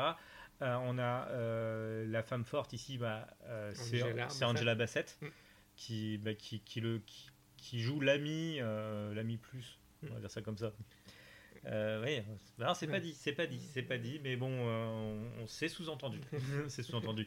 Euh, l'ami, bah, l'ami qui va vraiment prendre à bras le corps le problème et c'est la seule qui est euh, qui est vraiment qui a du bon sens et qui est organisée, euh, qui sait ce qu'elle fait et ce qu'elle va. Et très bonne prestation d'Angela Bassett pour le coup. Ah oui, là, euh, là par contre, ça, ça mériterait. euh, bon, même si j'ai un faible pour Juliette Lewis, effectivement, Angela Bassett.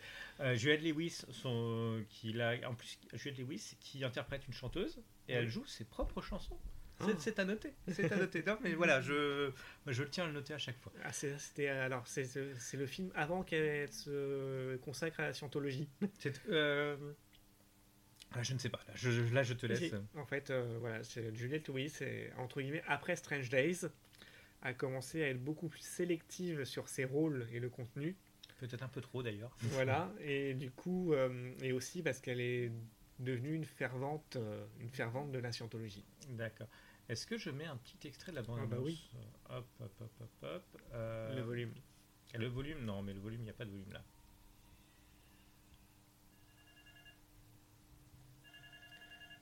Et donc voilà, un film à nouveau produit par James Cameron. Ouais, ouais. À l'aube du 21e siècle, un ancien flic, Lenny Nero, fait commerce d'expérience vécue par d'autres. C'est plutôt tout ce qui est interdit, hein, le fruit défendu. Je vous brancherai sur le standard des, des fantasmes qui vous hantent. Mais ce soir-là, dans une ville au bord du chaos, Lenny est court-circuité par un assassin. Il faut que tu mettes son bruit décroche. Avec l'aide de son ex-ami, la fidèle Mace, il doit empêcher le tueur de frapper encore. Ne joue plus, je ne sais pas trop ce que tu caches, mais il faut que tu te tailles. L'autre côté du miroir, tu y es, ça t'excite toujours. Toutes ces salades remontent plus haut que ces deux connards. Donne-moi cette cassette. Connerie, mais c'est un piège. Dans du complot organisé. L'histoire, c'est pas d'être paranoïaque. L'histoire, c'est de savoir si la paranoïa nous sauvera. Ce clip-là, c'est la foudre du ciel.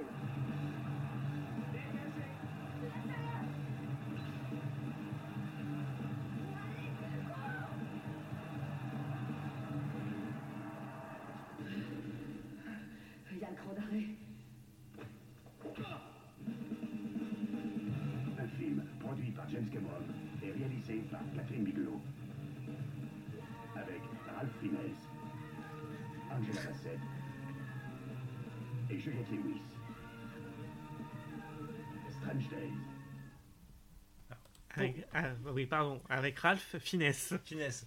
Pour- pourquoi on se fait chier à raconter les films alors que les bandes annonces, il y a tout. On raconte tout. On raconte tout. Voilà. C'est vraiment impressionnant. Non, mais vraiment, euh, Catherine Bigelow, avec ce film, elle arrive à instaurer une ambiance euh, qui retranscrit par exemple cette espèce de. Enfin, on n'a pas la, on, on sent qu'on n'a pas la maîtrise de ce qui se passe et ça tourbillonne sans cesse. Euh, voilà, c'est pas genre euh, carré, des plans fixes, machin. Non, c'est, elle nous fait, elle arrive vraiment à nous embarquer dans cette espèce de, de chaos ambiant où tout est un peu flottant, tout est incertain, tout peut basculer. Entre euh, bah, justement euh, d'un côté euh, justement ces assassins, euh, les flics, Mm. voilà, qui ont bah, justement assassiné ce leader et du coup les, les tensions raciales qui peuvent exploser à tout moment. Ouais. Et voilà, sur fond de cette espèce de nouvelle année complètement foutraque, voilà, à Ouais. l'aube de l'an 2000. Ouais, non, non, mais c'était. euh, ouais. Bah, c'est, c'est, c'est dommage hein, que, bah, que, que- que la suite n'ait pas été- ne soit pas aussi bonne. Alors après Strange Days, il faut savoir donc ça a eu le Saturn Award de la meilleure réalisatrice ouais. pour Catherine Bigelow. Oui. Euh, ça a été un four au box-office, Ah, totalement. Bah oui. totalement. Et en fait, c'est plus tard que le film est vraiment réévalué. Bah, là, là, maintenant, c'est le moment. Voilà, c'est le moment. Il faut voir Strange Days, il faut le regarder. C'est, c'est, voilà, c'est, c'est quand même quelque chose, quoi. Euh, il est très très bon. Euh, donc nous sommes en 95. Euh, ensuite, en 96, elle est scénariste d'un petit téléfilm, Undertow, avec Lou Diamond Phillips. Euh, alors, euh, téléfilm un peu nul. ça, va être, le- ça va être des problèmes. C'est, les travaux de Catherine Bigelow ne sont pas tous très bons. alors, Undertow, c'est euh, l'histoire, grosso modo, c'est un homme euh, qui a un accident de voiture et qui est recueilli dans un chalet euh, tenu. Donc le père c'est euh, Charles Dance avec euh, Mia Sarah. Euh, voilà, donc il y a une re- relation à trois. Euh, euh, voilà, donc euh, Un auge des hurricanes. Ah, Im Auges des Hurricanes, c'est le titre allemand. Ah, d'accord. Désolé. J'allais dire un, un ange des hurricanes. Non, non, non, non, non, c'est voilà. Euh, c'est le titre allemand. Pas désolé. On, on, on, on- on- on trouve les infos où on peut. voilà, donc, donc j'ai réussi à le voir en, en VO. euh, non sous-titré, euh, qui, parce qu'il est disponible, je crois qu'il est même sur YouTube directement. Donc, euh, ch- ch- cherchez pas. Euh, bon, c'est pas terrible. Euh, ensuite, euh, j'en ai perdu le film. Nous sommes donc en 96, en 98 et 99, elle tourne, euh, elle est réalisatrice de deux épisodes de la série Homicide. Bon, voilà. euh, Est-ce que tu les as vus? Non. Bah, moi non Je plus. me suis pas intéressé pour Voilà. être honnête. Voilà. Et ensuite, en 2000, tu m'en diras des nouvelles. Ça, je sais que tu l'as vu. je sais que tu l'as vu. Je m'en excuse par avance. Le poids de l'eau. Le poids de l'eau. Le poids de l'eau. euh, alors, le poids de l'eau, donc un litre, ça fait à peu près un kilo. Sa- Sachez-le. Euh, alors, euh, est-ce qu'on va vraiment s'étendre sur ce film? Donc, Le poids de l'eau avec euh, Catherine McCormack, Sean Penn, Penn. Sarah Paulet. Euh, Comment dire? Alors, c'est nul. C'est nul, c'est pas intéressant, c'est mou. Et c'est sorti en salle. Et voilà, c'est adapté d'un livre du même nom. voilà. Je ne sais pas ce que vaut le livre. En tout cas, voilà, c'est donc Sean Penn qui fait son rôle habituel de personnage torturé. Euh, torturé, blasé, oui, parce qu'il y, a un problème avec ses enfants. Ah. C'est un photographe, là pour le coup, Sean Penn. Et euh, donc, euh, Et- Sean Penn et sa femme décident de partir euh, en bateau avec des amis, un Alors, autre ça- couple. Alors, sa femme décide d'écrire un article sur un meurtre qu'il y a eu dans une petite île euh, il y a plusieurs siècles de ça. Voilà. C'est plusieurs siècles, plusieurs décennies, enfin il y a très Plusieurs longtemps. siècles. oui. Plusieurs siècles. Et donc, elle, donc elle a écrit, donc ils vont refaire le fil des meurtres de cette petite île. Euh, sauf que, bah, en fait, les deux histoires s'abriquent pas bien. Voilà. Et quand je dis que ça s'abrique pas bien, c'est que Bah, c'est. Il y a ça vraiment aucun bien. intérêt en fait parce que il y a une... alors donc ce sont deux couples sur un bateau et on la voit devenir jalouse de l'autre femme, euh, elle le trouve trop proche de son mari, etc. Bah, ce, qui est, ce, qui est, ce qui est un peu vrai d'ailleurs. hein, Oui. quand, quand on regarde bien, mm, ça s'approche un peu. Mais voilà, et puis mais en même temps, c'est ça n'a aucun impact sur euh, ces découvertes de l'ancienne histoire et ce qui se passe avec l'ancienne histoire n'a absolument aucun parallèle Avec avec l'histoire du présent. Non, non, non, aucun. aucun. Donc, euh, Donc c'est juste inintéressant en fait. ouais, c'est. En fait, on. on- On enfin, aurait- en fait, on aurait pu se contenter de la partie située dans le passé. euh, ouais, mais il n'y aurait pas eu Sean Penn. Non, mais euh, bon, on avait Sharon Hinds, quoi. C'était pas mal. Ouais. Non, non, mais c'est effectivement. Donc là, donc là euh, grosse chute. grosse chute. Mais voilà, et puis surtout, c'est peu inspiré en matière de réalisation. Enfin, la partie de, située dans le présent, euh, c'est mou. Mm. C'est très mou, ça n'a aucun intérêt. C'est presque. C'est pas pour faire un mauvais jeu de mots, mais c'est un roman à l'eau de rose. Oh, oui, non, non, mais je suis entièrement d'accord. De toute façon, on est presque sur un téléfilm d'M6. hein. C'est ça. Euh, euh, euh, Il y a plein d'autres films meilleurs qui sortent pas en salle. voilà. Donc, donc Le poids de l'eau en 2000. Euh, Est-ce que ça vaut le coup que je mette un extrait de la bande-annonce? Non, je crois pas. Je crois pas. Ah, je crois pas. Ensuite, en 2002, Ah, K19, le piège des profondeurs, Ah. Ah, d'après une histoire vraie. là, alors là, là, on a plus de choses à raconter. Ah oui, il y en a peut-être trop d'ailleurs.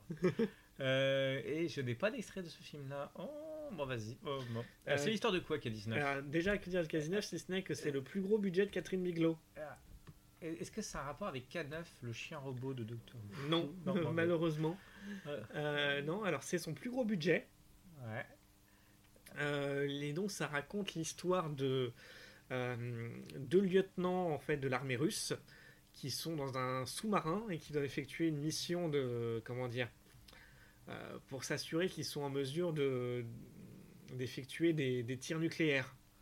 Oui. Puis ils vont rencontrer en fait des, des problèmes avec le sous-marin et donc euh, leur survie va va en jouer. Mais les, les deux lieutenants, donc il y a le celui qui vraiment chapote et le second euh, vont un peu s'affronter, on va dire, parce qu'ils sont pas d'accord. Ah, mais ils sont jamais d'accord. Et alors, c'est un film des années 2000, mais qui est, euh, comment dire, qui a une caractéristique en fait du cinéma américain des années 90. C'est celle où tous les acteurs étrangers sont joués par des Américains qui forcent leur accent. Euh, Parce que, donc Oui. c'est un équipage russe, joué par des Américains. joué par Harrison Ford et Ah. Liam Neeson. Bah, euh, bah, ils sont riches, non Et acteur suivant hein. voilà, et donc euh, on a tout le film en fait avec Harrison Ford qui change trois fois d'accent euh, russe. Non, mais, parce que c'est compliqué de tenir un bon accent russe. Je suis désolé. mais oui, mais il n'est pas Kenneth Branagh qui veut. Voilà. Non, non, c'est. Bon. Euh, le film en lui-même, euh, bon, c'est un film d'action qui, bah, qui, qui- C'est un film d'action, oui, un peu classique. euh, très, alors bah, effectivement très, tu, tu as dit très années 80. hein, euh, so- il n'aurait pas été, il aurait pas dénaturé. euh, euh, mais il a le malheur d'arriver après à la poursuite d'Octobre Rouge. Voilà, après les USS Alabama. Il a le malheur d'arriver après, après tout ça. Et donc du coup, bah, bah, c'est moyen. Hein, c'est juste honnête, tout simplement. Ouais, bah, c'est déjà pas mal.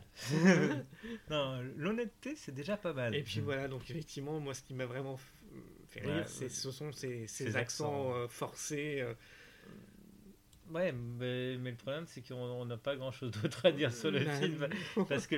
euh, bah, c'était mine de rien, c'était son plus gros budget, quoi. Oui, oui, Mais mais... elle a eu son plus gros budget pour ça.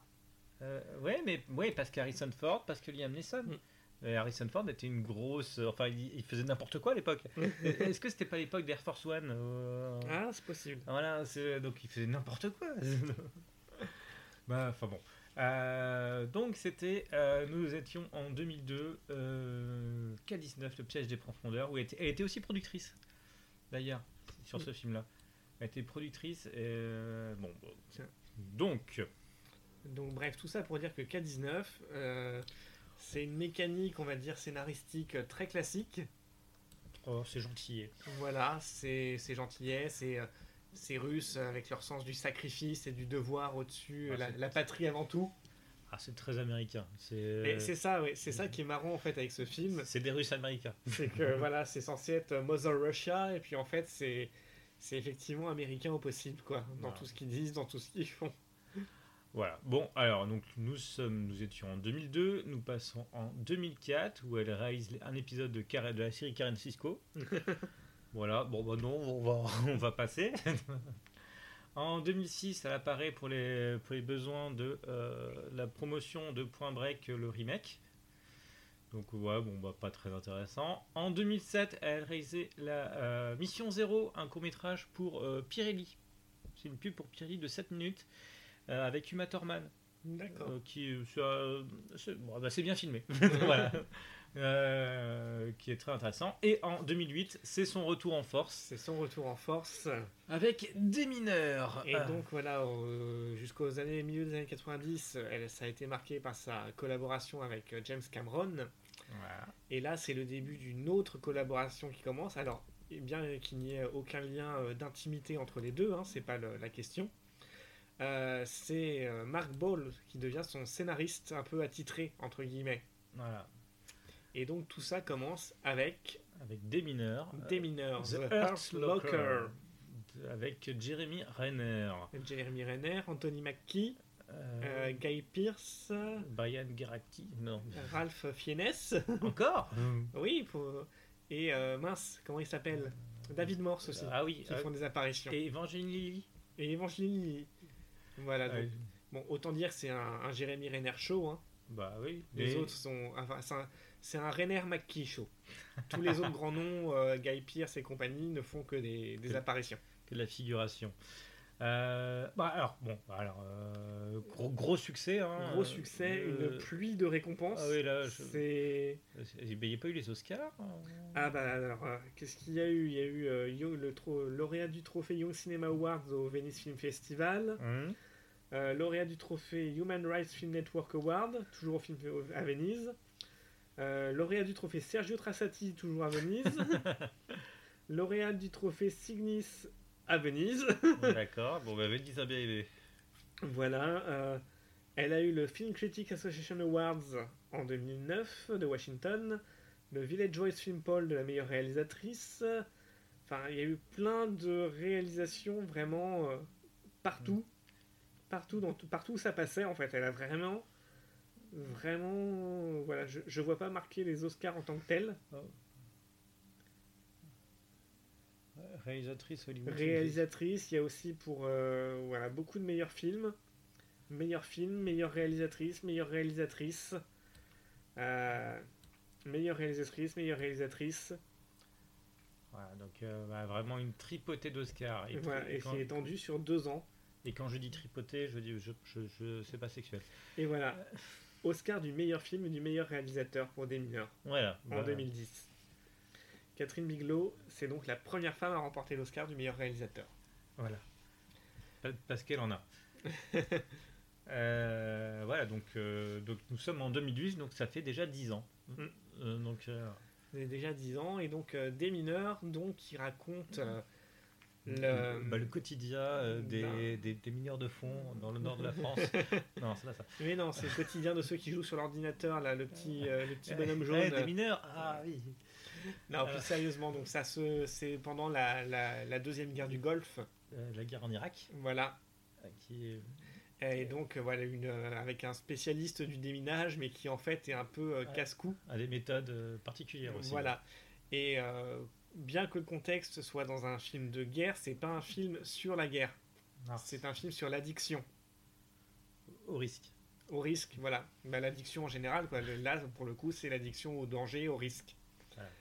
Et euh, voilà, avec ce personnage, Jérémy Renner, en fait, qui est un peu un, un casse-cou, en fait, qui n'hésite pas à, à aller se frotter à la bombe comme ça, euh, et qui, comment dire, et qui même une fois qu'il manque de se faire tuer, euh, rentre chez lui où il a une femme et un bébé.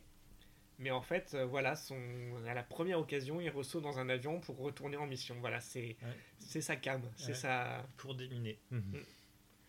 Euh, bon, alors, euh, gros succès. Alors, moi, j'ai trouvé un film un peu froid. Mm. Euh, j'ai- bah, moi, je suis pas un grand fan de, bah, de ce film-là, donc euh, je sais pas ce que t'en as pensé. Bah, justement, c'est là, c'est ce qui marque. On, on sent vraiment une bascule entre guillemets, dans le sens où Où, là, elle, elle veut- elle cherche à faire du cinéma sérieux, mais par rapport à, par rapport à ce qu'elle a fait avant. voilà. Mais voilà, par exemple, quand on voit des bon, alors Strange Days était très mouvant parce que c'était chaotique, c'était c'était fluctuant. Quoique là aussi, on est un peu chaotique. hein. Oui, oui, a mais- justement, c'est pour ça, c'est- Une cheeky cam. euh, C'est ça, c'est justement exactement ce que je veux mettre en avant, c'est que quand on regarde euh, le poids de l'eau au K19, on est vraiment sur une caméra bien stable, Ouais. des plans fixes, des champs contre champs. On est sur quelque chose de très formel. Là, il y a eu un vrai travail justement formel dans son truc. Il y a eu un, ils ont utilisé des, des filtres, euh, enfin, pour faire une lumière un peu spéciale qui s'adapte Mm. Au côté désertique pour donner un côté très très rustre à l'image. Et effectivement, et c'est un mode entre guillemets de de comment dire de tournage qu'elle va garder sur euh, tous ses films après. C'est le mélange de caméra portée et de caméra posée entre guillemets. ouais, aspect simili-documentaire ou reporter de guerre. On va dire ça comme Exactement. Exactement. Euh, qui- Et qui contribue, moi je trouve pour le coup, à vraiment te mettre en immersion dans le truc, dans le film. Euh, ça a déjà été utilisé dans d'autres. euh, Mais en, en fait, c'est. si je me souviens bien de la période où c'est sorti, 2008. Les Fils de l'Homme, c'était quelle année? Les Fils de l'Homme, c'était 2006. 2006.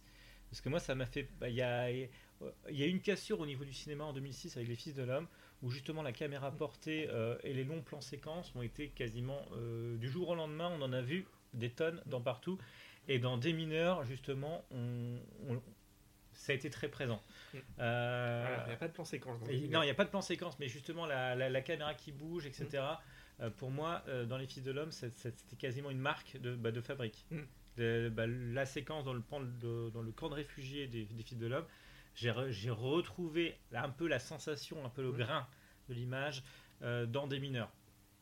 C'est peut-être pour ça aussi que je ne l'évalue pas euh, selon euh, Alors, ce que- ce qu'elle mériterait. Vas-y, dis-moi. euh, je suis pas en train de dire qu'elle a révolutionné quelque Ah chose. non, non, rien. Je dis simplement que là, elle a changé ce- son, Sa marque de fabrique. sa, sa façon de filmer et que c'est particulièrement approprié au sujet qu'elle traite. Après, il y a eu aussi. Ouais, non, bah, enfin bon. Euh, Donc voilà, c'est vraiment le film avec la, la pluie de, la pluie de, de ah, récompenses. bah et elle est revenue sur le devant de la scène à ce moment-là. Euh, les gens l'avaient quasiment oublié, mais bon, après le poids de l'eau, c'était normal. Euh, Donc on était en donc on- nous sommes en 2008. Ensuite en 2011, elle réalise un téléfilm The Miraculous Years. Euh, alors euh, est-ce que est-ce que est-ce qu'on est obligé d'en parler? Bon, tu peux en parler si tu veux. hein. Euh, Ouais, bon, c'est bah, c'est sur un, un compositeur de Broadway. Donc là c'est pas Mark Ball, c'est John Logan au, au scénario. Mhm. Alors John Logan, euh, je alors qu'est-ce qu'il a fait? Donc avec Eddie Redmayne. C'était donc, John Logan, qu'est-ce qu'il a fait? C'est lui aussi qui a participé à la, refonte de Pig Red Food. C'est lui qui a scénarisé Alien Covenant. Qui- voilà. Donc on, on- on- on est fa- on est face à un bon là. Non non, il a, il a fait des- il a fait Skyfall aussi. Donc euh, il, a, il a- il a pas fait que des mauvais films. Oui, enfin, sur Skyfall, il était quand même avec. euh, à l'écriture, il y avait aussi Phoebe Waller-Bridge. Ouais. Ça aide. C'est vrai, c'est vrai. Mais bon, et il, il a fait Star Trek Nemesis. voilà.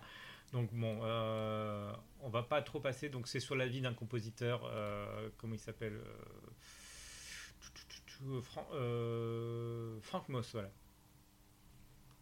Donc c'est donc c'est avec Eddie Redmayne, avec Suzanne Sarandon. Donc là aussi un bon petit casting pour un téléfilm euh, oubliable.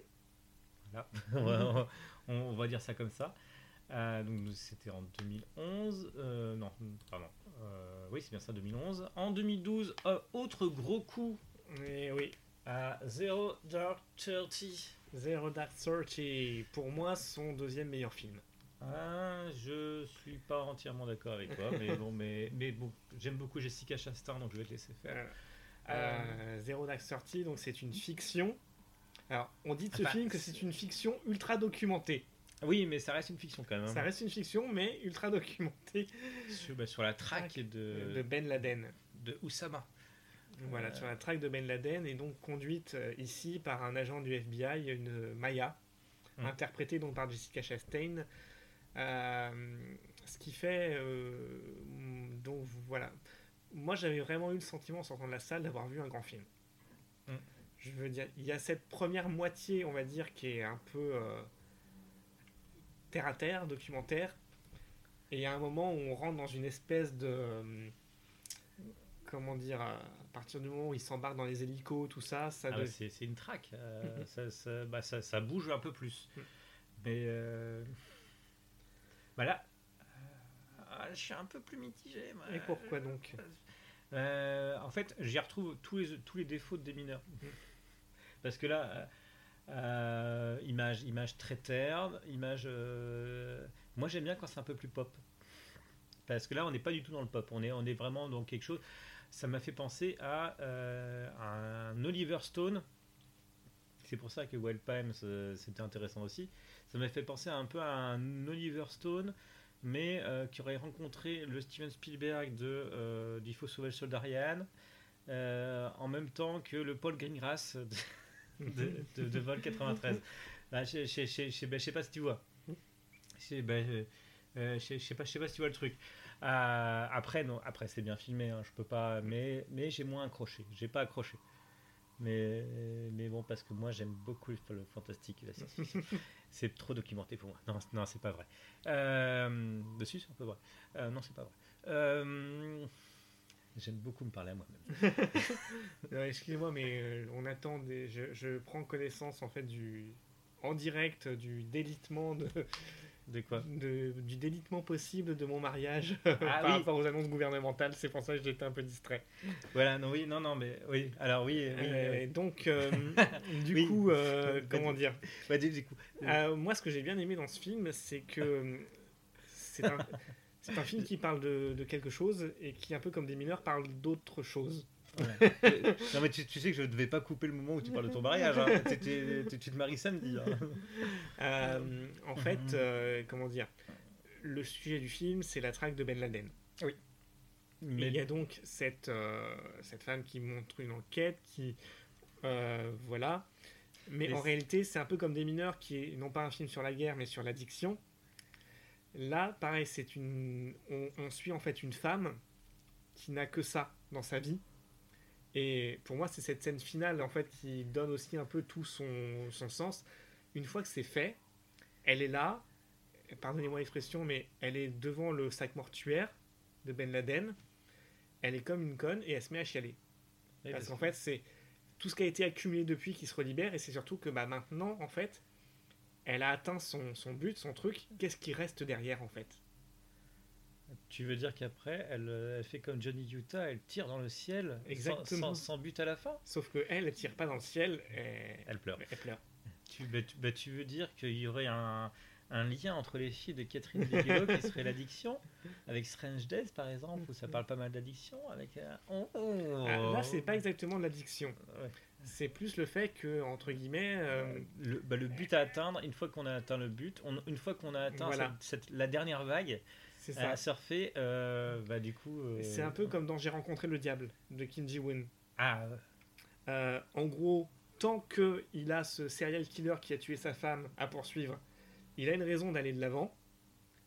Et en fait, quand il a le jour où il lui a réglé son compte, bah c'est là en fait où euh, il se rend compte qu'il a plus rien de ce qu'il a perdu, etc. Et que euh, et que voilà, tu vois ce que je veux dire? Tant que Ouais, t'as je un vois. but à poursuivre, bah, t'es- t'es dessus et tu mets tout le reste de côté. tu, bah, tu, bah, tu peux continuer à vivre euh, effectivement Mm. Euh, Et voilà, là c'est ce même schéma, on va dire psychologique.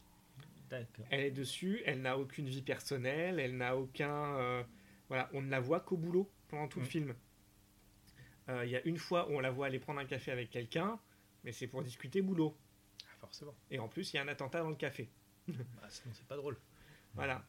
Donc tout ça pour dire, voilà, c'est cette espèce de. Comment dire C'est plus le, un portrait de personnage plus que de la traque en fait. ah oui non non mais je, vois ce c'est tu comme veux ça dire. que moi je l'ai pris en tout cas. Mm. C'est la traque, le tout, c'est une toile de fond pour en fait le sujet du film, c'est elle. D'accord, ok. Bon, euh, je, je, je me- je m'y reprendrai. De toute Mhm. manière, il est disponible sur Amazon Prime. Et non, on peut parler du casting. Euh, bon, bah, Jessica Chastain, Jo- Joel Curtin, Chris Pratt. Mais aussi euh, comment euh, Reda Kateb. Ah oui, oh, vraiment? Ah oui? Euh, non. Euh, Jeremy Strong.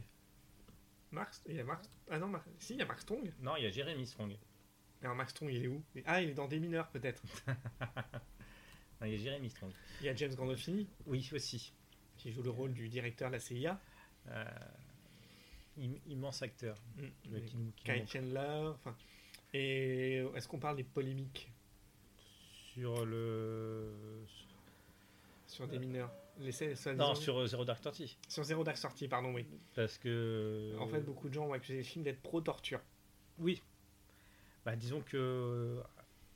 Alors, alors moi, j'a- j'avais totalement zappé cette polémique-là, effectivement, qui, avait- qui a eu lieu au moment de la sortie.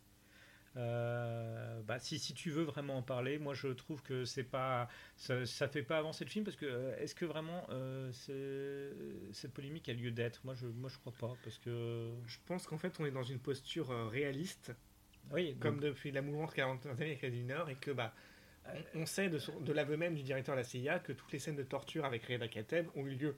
Oui.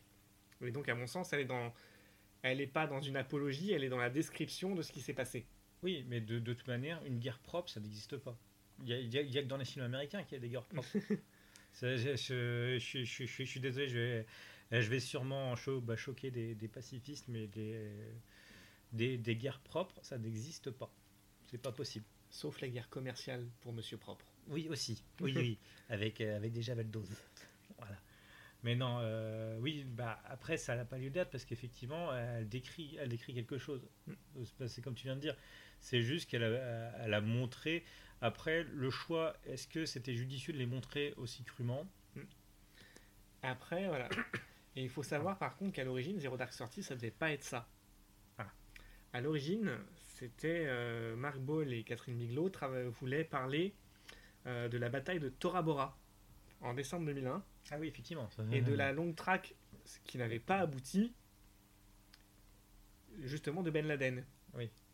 Et ils ont donc interviewé plein de personnes, ils ont rencontré plein de monde de la CIA, etc., etc. Ouais. Et en fait, alors qu'ils sont en train de travailler dessus, c'est le arrive le moment où Obama annonce la capture et le décès d'Oussama Ben Laden. Et à partir de là, ils réutilisent tout ce qu'ils ont appris et tout ce qu'ils ont su pour faire Zero Dark Sortie, réorienter complètement leur projet.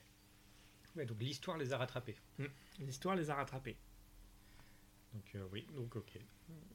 Bah, donc euh, oui, bah, ap- après gros succès. Gros succès, là encore quelques récompenses. Ça a été moins la razzia que des mineurs, mais ça a été, euh, comment dire, ça a bénéficié d'une bonne reconnaissance. Qu'est-ce qu'il y a eu? Il y a eu le. Oui, alors c'est pareil, euh, c'est, enfin c'est, des festivals, des festivals, euh, Boston, ouais. le WAFCA, San Diego Film Critics, euh, Las Vegas. Voilà, beaucoup de meilleurs films et de meilleurs réalisateurs. San Francisco. Meilleur scénario original aussi, meilleure actrice, Bah, Jessica Chastain. Et, euh, meilleur montage. Elle est, elle est vraiment bien dans, dans ce Ah ouais, elle, est, elle est très douée. Elle est très... Jessica Chastain, pour le coup, c'est. Comment dire Elle a commencé direct avec Terrence Malick. Et derrière, c'était que du. Bon, elle a fait ça, chapitre 2. hein. Hein ça, chapitre 2. oui, bon. euh, Il y a un moment où. Voilà, mais en tout cas, euh, sur sa première moitié de carrière, elle n'a fait qu'enchaîner, quoi. Effectivement. Alors, nous sommes. Alors, nous atteignons les deux heures de podcast bientôt, là. Nous allons bientôt conclure. Euh, bah, euh, non, il, nous, il nous reste un, peu- un- quelques petits trucs à voir. Nous étions en 2012, donc Zero Dark Thirty. En 2014, euh, un petit court-métrage, Last Days, euh, pour, le, pour les éléphants d'Afrique. Voilà, donc, euh, donc ça, ça va être un, su- un sujet qui, qui va pas mal la toucher parce qu'on la reviendra euh, quelques années plus tard aussi.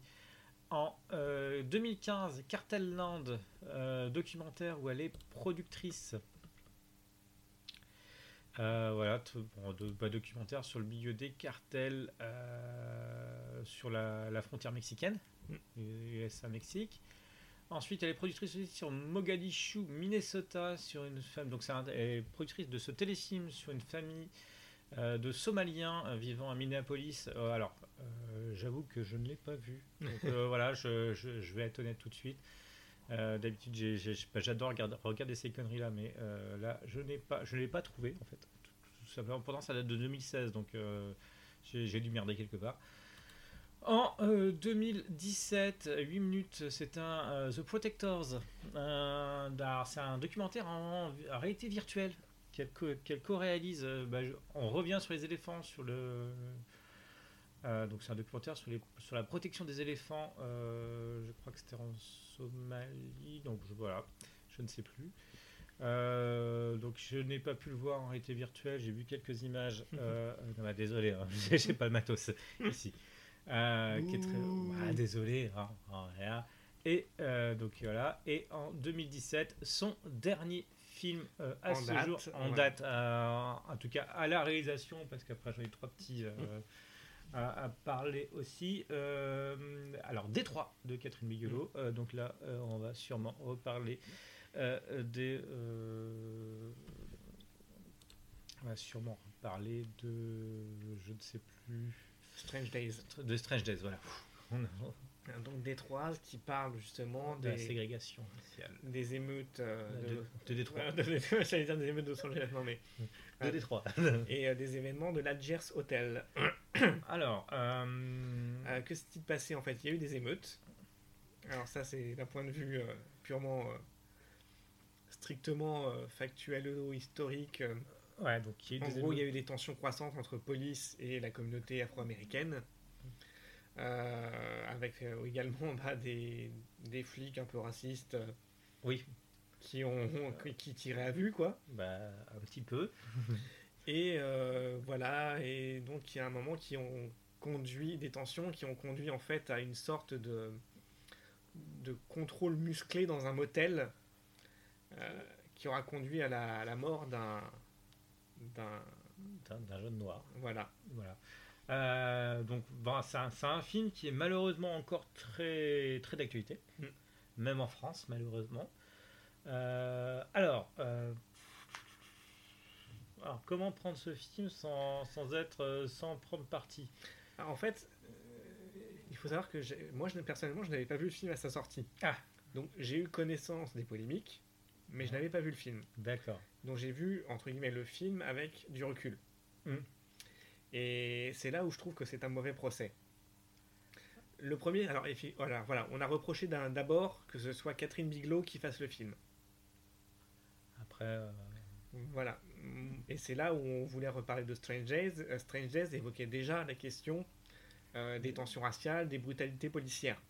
Oui. Donc, euh, la prendre à partie là-dessus, alors qu'elle avait déjà, entre guillemets, alors, elle ne condamnait pas la police, mais elle condamnait les flics ripoux clairement dans Strange Days. Oui, bah, c'était clair. Et elle dénonçait ces brutalités. Oui. Donc je pense que là-dessus, c'était un mauvais procès. Parce que, euh, voilà. Et je trouve que Détroit, justement, pareil, ne tombe pas dans la facilité. Oui, c'est bah, euh, c'est pas tout blanc ou tout noir. Exactement. Sans mauvais jeu de mots. Sans mauvais jeu de mots. Désolé, désolé. Euh, parce qu'il y a le personnage de John Boyega. Oui. Voilà, donc John Boyega qui est un, un agent de sécurité euh, privé et qui joue le rôle d'un agent de sécurité privé et qui, avant, on va dire, d'être pris dans les événements de l'Algiers Hotel, Mhm. euh, passe son temps plus ou moins à, à justifier les actions policières auprès de, bah, de, euh, de sa propre communauté, en fait. Oui.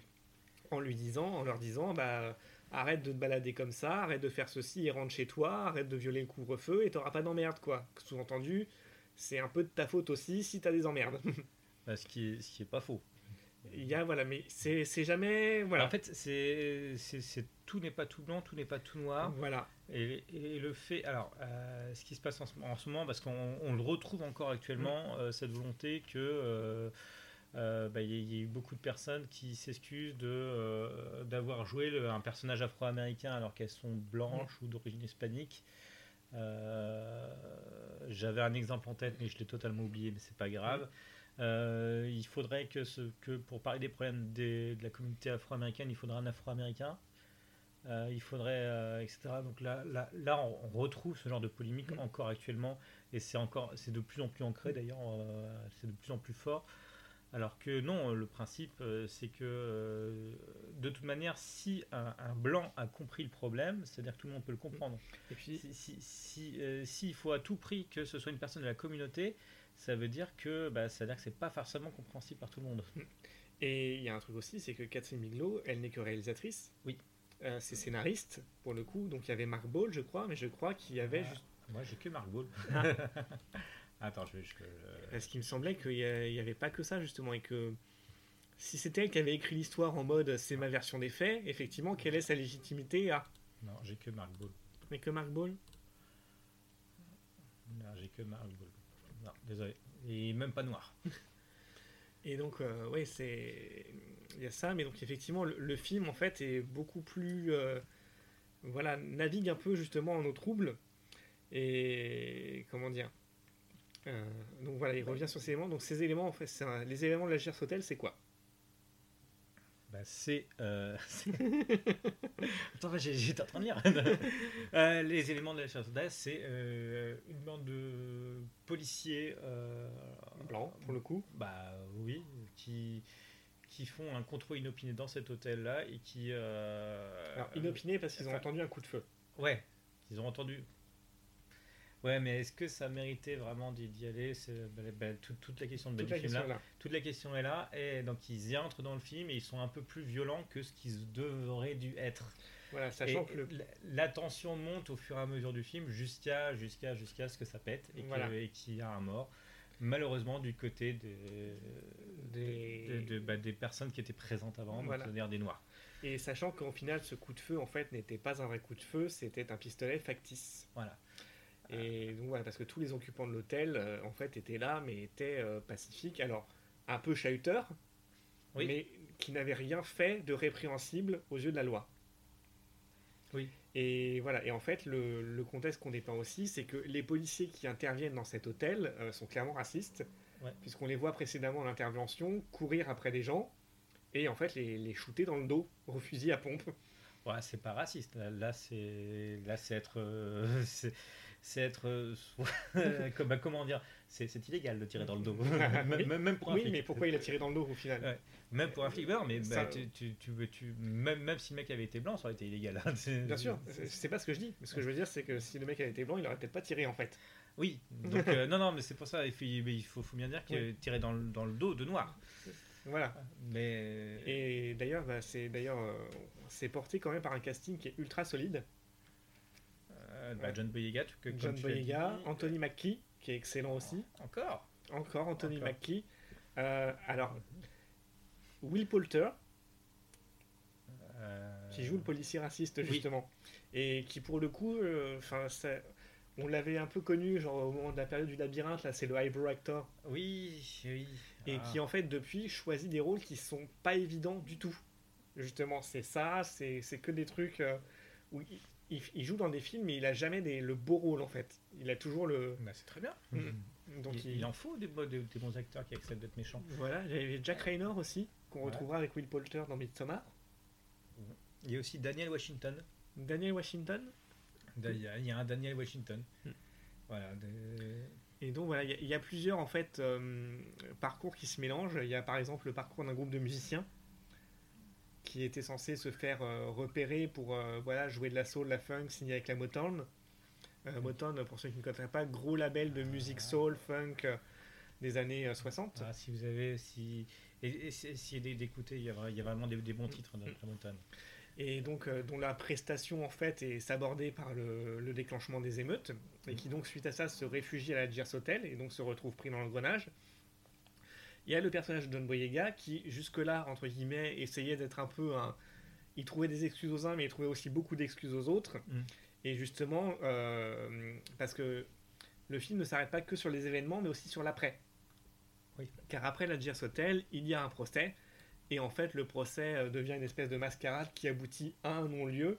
Mhm. Et en fait, à ce non-lieu, grosso modo, il est, euh, il est écœuré en fait. Il est écœuré et il est amené à changer sa position. Parce que, euh, parce que justement, euh, la, Euh, bah, les coupables n'ont pas été condamnés et, la lumière n'a pas été faite. et rien n'a pas été fait alors que lui, il a, il a tout vu. Et il a vu très bien ce qui s'était passé. Et donc voilà, bah, il, il change un peu son, son fusil d'épaule, là encore sans mauvais jeu de mots, euh, par rapport à ses positionnements où il essayait justement, euh, où souvent il était amené à, non pas à dire aux policiers euh, vous en faites trop, mais plutôt de dire aux noirs euh, vous en, euh, n'en faites- non, vous, c'est vous qui en faites trop quoi. Ah oui, bah, c'est donc un film malheureusement encore trop d'actualité. Mm. Euh, Est-ce que c'est le meilleur des trois? Attends, attends. Merci. Euh, bon, alors, donc, nous sommes en 2017, c'est son, dernier film. Son dernier long métrage. C'est ouais. son dernier long métrage, parce qu'après, elle nous réalise un petit court métrage, I Am Not a Weapon, euh, sur euh, l'utilisation des femmes sous Boko Haram. Boko Haram, je ne sais pas si je prononce bien, je suis désolé. Voilà, donc, un- donc ça, nous sommes en 2018, donc là nous sommes face à une- la, la réalisatrice engagée, tout comme elle était pour envers les éléphants. Là, c'est envers les femmes sous Boko Haram. Euh, ensuite, on la voit en tant qu'actrice dans la- une pub euh, en 2018. euh, alors, c'est une pub qui a eu lieu pendant les Oscars. C'est une pub pour Rolex. Mhm. c'est le Celebrate at the Art of Storytelling. Donc, c'est une pub qui a été diffusée pendant les Oscars. Elle est trouvable facilement sur Internet. Euh, ça fait une minute. hein. Et euh, sa dernière apparition en date, c'était 2019, c'était l'année dernière en tant que productrice d'un film sur Netflix, Triple Frontière de J.C. Chandor. Euh, et voilà, est-ce que, euh, est-ce que tu veux en parler ou pas? Alors, Je ne sais pas. je- ça fait, je l'avais pas vu en entier, il faudrait que je le vois en entier un de ces jours. Ouais, je, euh, bah, je pense aussi que je vais botter en touche sur, sur, sur ce film-là, car ça ne m'avait pas non plus hyper plu. Enfin, ça ça ne ça m'avait pas hyper marqué, on va dire ça comme ça. Mais c'est toujours Mark Ball au scénario et euh, à l'histoire. Euh, voilà. On a fait le tour de Catherine Bigelow. On a fait le tour de Catherine Bigelow. En tout cas, euh, on peut dire que, enfin, avec Strange Days, avec euh, des mineurs, elle a décroché le, le gros lot, Oh, le oh. Bigelow. Ah, ah, ah, ah. Ah là là là là là. Alors, pas- Merci. Et surtout, ce sont des films qu'il faut regarder le soir. Parce que Bigelow est au lit. Voilà, ok. Voilà. Ça- non, non, mais je, je sentais que tu les avais préparées, celle-là. Ah, C'était. T'as attendu plus de 2 heures, de, bah, 2h10 avant de, avant, avant de les sortir. Euh, donc j'espère que ce podcast vous a plu. N'hésitez pas à nous liker sur les différents réseaux sociaux et asociaux euh, préférés. Euh, vous pouvez nous contacter euh, via notre page Facebook. Nous avons aussi un, un petit- un petit mail, le ciné était fermé de l'intérieur, tout attaché gmail.com. euh, Faut pas écrire tout attaché. hein. Oui, bah, faut pas écrire tout attaché. Euh, donc tout en minuscule, tout attaché. gmail.com si vous avez des questions, si vous voulez nous suggérer des idées de podcasts, de, de personnes à qui on a parlé, si vous voulez nous insulter aussi. Oui, aussi. Euh, oui, voilà, on, prend aussi. Euh, Euh, T'as une petite reco pour terminer? Une petite reco, euh, une petite reco pour terminer. La reco du jour, là je suis en train de réfléchir à vitesse grand V sur ma reco du jour. La reco que je vais vous conseiller, c'est le livre C'est presque pareil par Claude Gaillard. Euh, qui va bientôt sortir où j'ai eu quelques euh, pages sous les yeux. Euh, voilà, donc je sais que ça va être chez Metaluna prochainement en dédicace. Donc le principe, ce sont des affiches de films de détournement, comment dire c'est des, des comme des mockbusters, mais mockbusters à gros budget. Ça va sortir chez Cana Édition prochainement. Euh, est-ce que tu as des recos, toi? Oui, une petite reco musicale. cette Ah, fois. vas-y. Euh, le nouveau Deftones. Ah, ah, il est bien. Il est sympa. Euh, Ah. Deftones qui a sorti le 25 septembre dernier son neuvième album studio, euh, intitulé euh, Homes, D'accord. euh, O-H-M-S ou O-M-H-S, je sais plus. euh. Euh, voilà, 10 titres, 4 ans après euh, Gore. Qui- Alors Gore qui était, que t'es moyen. qui était, voilà, qui était moyen, qui n'était pas très inspiré. Euh, ils reviennent beaucoup plus en forme. D'accord, bah je, bah je ne l'ai pas vu, donc, euh, donc, merci de... Donc voilà, là on retrouve. euh, alors, ils, poursuivent un peu les, les expérimentations sonores, euh, le style sonore qu'ils avaient entamé avec Gore, D'accord. mais cette fois-ci c'est beaucoup plus affirmé. C'est encore et, Et- encore. Voilà, encore et encore. Et euh, donc c'est à la fois la, la prolongation de, de ces sonorisations-là, de ces sonorités, pardon, et en tout en refaisant un peu du, du Deftones quand même.